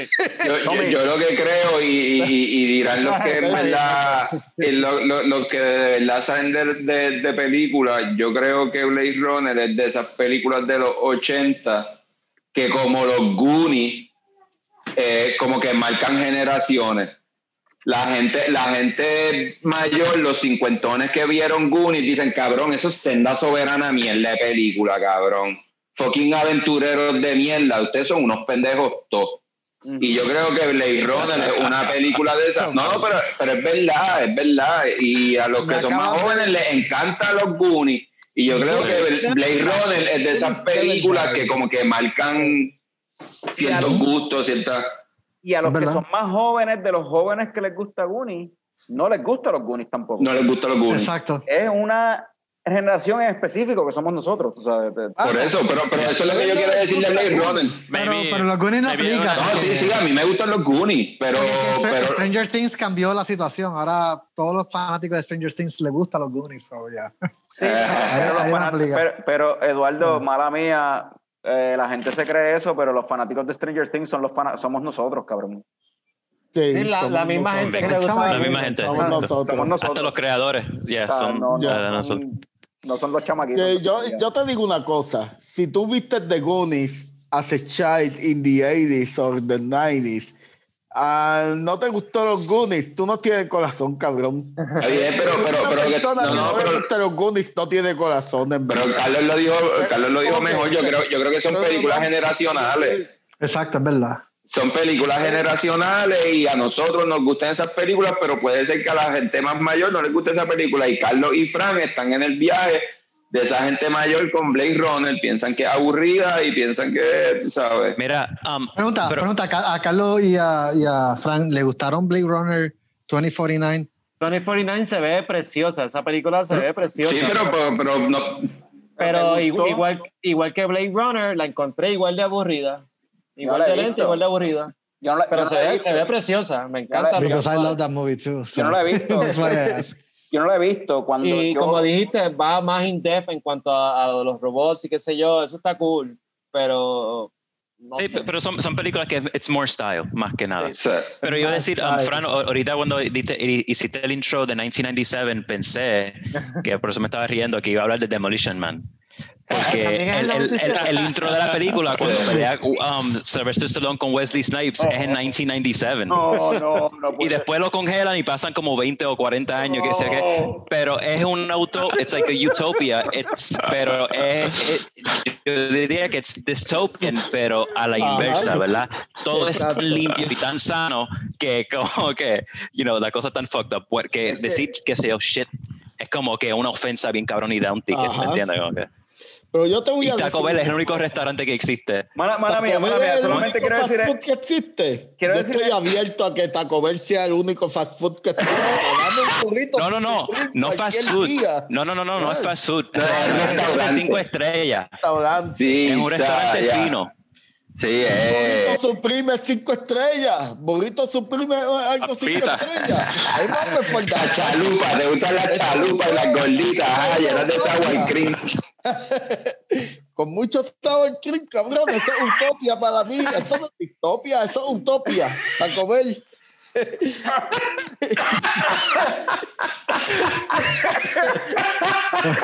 Con, con, con- cuántas topias quiere el, el chu- la chalupa. Yo prefiero, yo prefiero comer los hamburgers de rata que tenían allá en, en el sewer. Ah, Se veían bien buenos. Ah, de nuevo, de nuevo otra vez lo de los ductos, gente viviendo en los ductos, ¿viste? Ah, Eh, ya que esto sucedió, Tommy, obligado, lo que hablamos en Coño Show va. Va. Va. En cada, Va. en cada episodio Va. de Leche Slam de aquí para Nítido. esto va. Nítido, nítido, no oído, saben a lo que nos estamos refiriendo. oído, Se darán cuenta con el tiempo. oído. Se darán cuenta si son listos. Ok, ok. Este. Déjame, eh, mencionar, déjame mencionar un par de películas aquí que tenía apuntadas que Puerto Rico, nadie. Total ¿no? Se mencionó, pero no, no, no entró en la lista de nadie. Este. Tenía por ahí también apuntado, qué sé yo, The Lobster. Buenísima película. Lobster. Buenísima. Ay, Por la- Vendetta, de Matrix. De Matrix. Yo creo que esa es tan obvia que por eso nadie la mencionó. Exacto. En verdad yo no las he visto. Wally. Nunca, embustero, cabrón. No, nunca. Ah, Wally, No. Wally's a good pick. Wally es un buen pick, fíjate. Wally es un buen Yeah. pick, sí. Mejor Eh, película de Pixar, en verdad. District 9. District 9. uh. Ah, súper buena también. Ay, no. diferente de ver el- el- el- la cuestión de una distopia, porque en realidad quien son los oprimidos no son los humanos, son los aliens. Este, Artificial Intelligence, iRobot, Clockwork Orange. Me estuvo raro. sí. Otra, otra que era obvia, que por eso quizás no la cogieron, sí. Exacto. Snowpiercer. A mí me gusta mucho esa película, mano. No sé cuán bien recibida fue, pero a mí me gusta mucho esa película. Eh, y, pues, y- y- A mí me encanta. y ciertas películas de la serie de Planet of the Apes caen bajo el... Claro, la primera, sí, sí. Todas, todas Tanto las la, bueno, la, la trilogía, de la- la- las viejas y las nuevas. Pero iba a decir um, que una para, para mí es uno de los mejores de este tema, pero no es película, es la serie Black Mirror. Porque- Black Mirror. Porque Bl- Black Mirror no es, es como que par de años, como que dos o tres años en el futuro, pero, you know, no es película, pero... Me, me gusta que, estés- que traigas esa cuestión de las series porque para mí es una de las mejores series que tiene que ver con una distopia y es una distopia que ni siquiera en el futuro podría pasar en el presente, mano. Exacto. Es de Handmaid's Tale.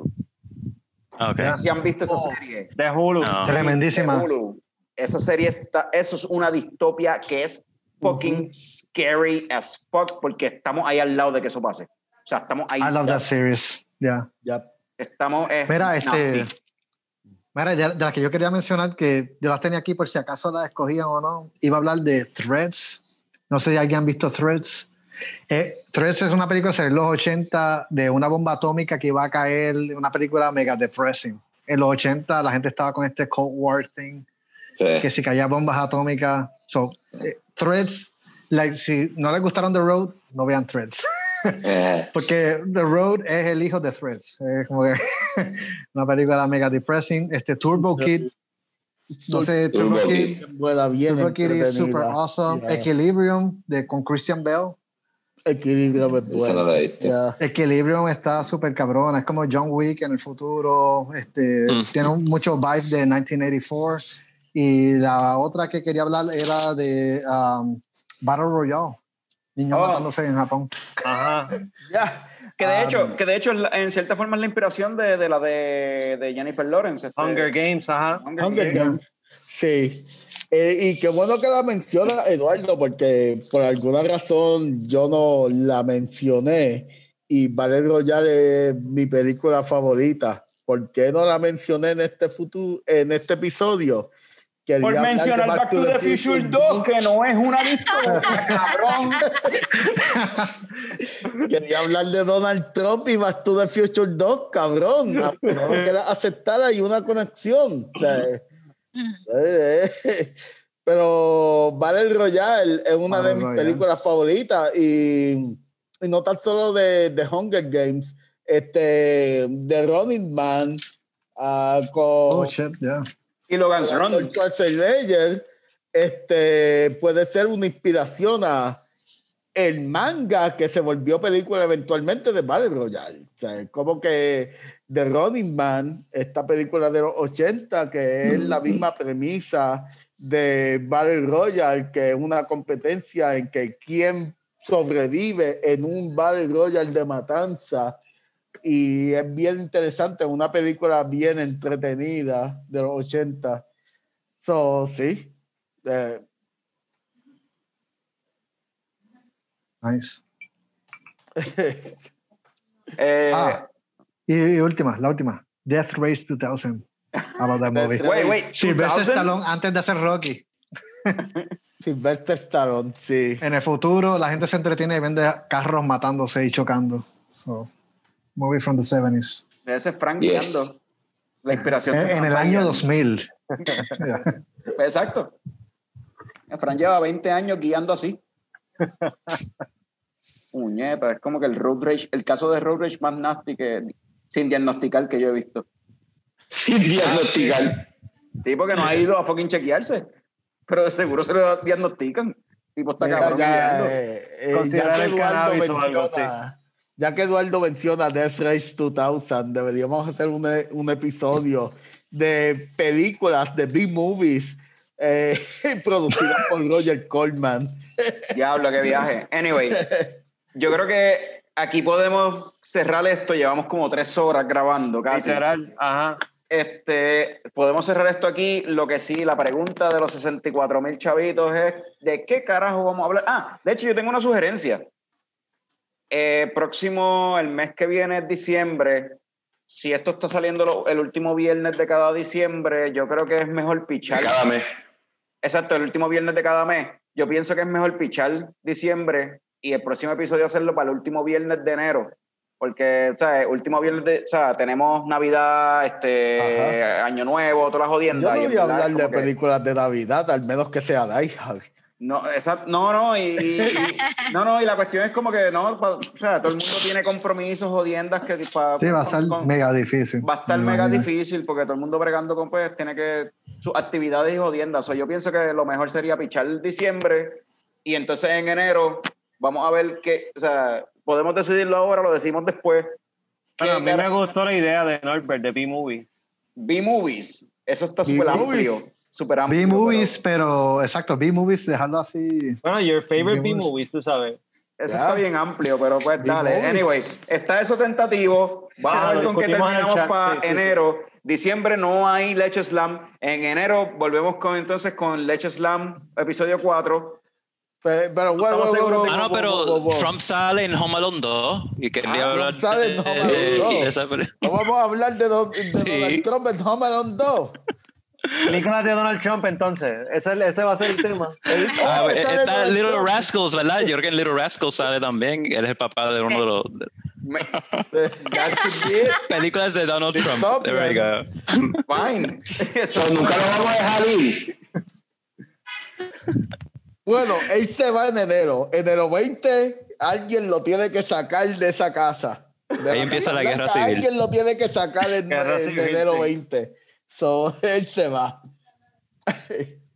Eh, so, anyway, pues decidiremos si va a ser películas de Donald Trump, si va a ser B-movie, si va a ser películas inspiradas por la situación que está pasando, yo no sé. Para enero. Creo que, que será bueno catch up en el chat de aquí a un mes, a ver cómo está el ¿Cómo vibe. está el mood? puede ser que de aquí a un mes el Exacto, vibe ¿Cómo haya el- cambiado verdad? completamente. Exacto, exacto. Tenemos Like que hacer so review. much. Wonder Woman. Wonder Woman sale el día de 25, Navidad. so sí, sí, hay que hacerle review a esta película. Eso va en coño el show. Eso va en coño el show. Story ends. Ey. Sí, sí, eso. cualquiera de ustedes puede entrar y. ah, No, exacto, pero el que quiera participar en eso, o sea, eso va para coño el show. Y también sale Sa- Soul. Soul también sale por Disney Plus. So, anyway, whatever. Eh, hay que despedir esta mierda, hay que dejar de grabar. Esto se acabó. Eh, nos vemos en enero. En enero viene el próximo Leche Slam. No sé de qué carajo va a ser. So, vamos a parar de record esta mierda. Leche Slam.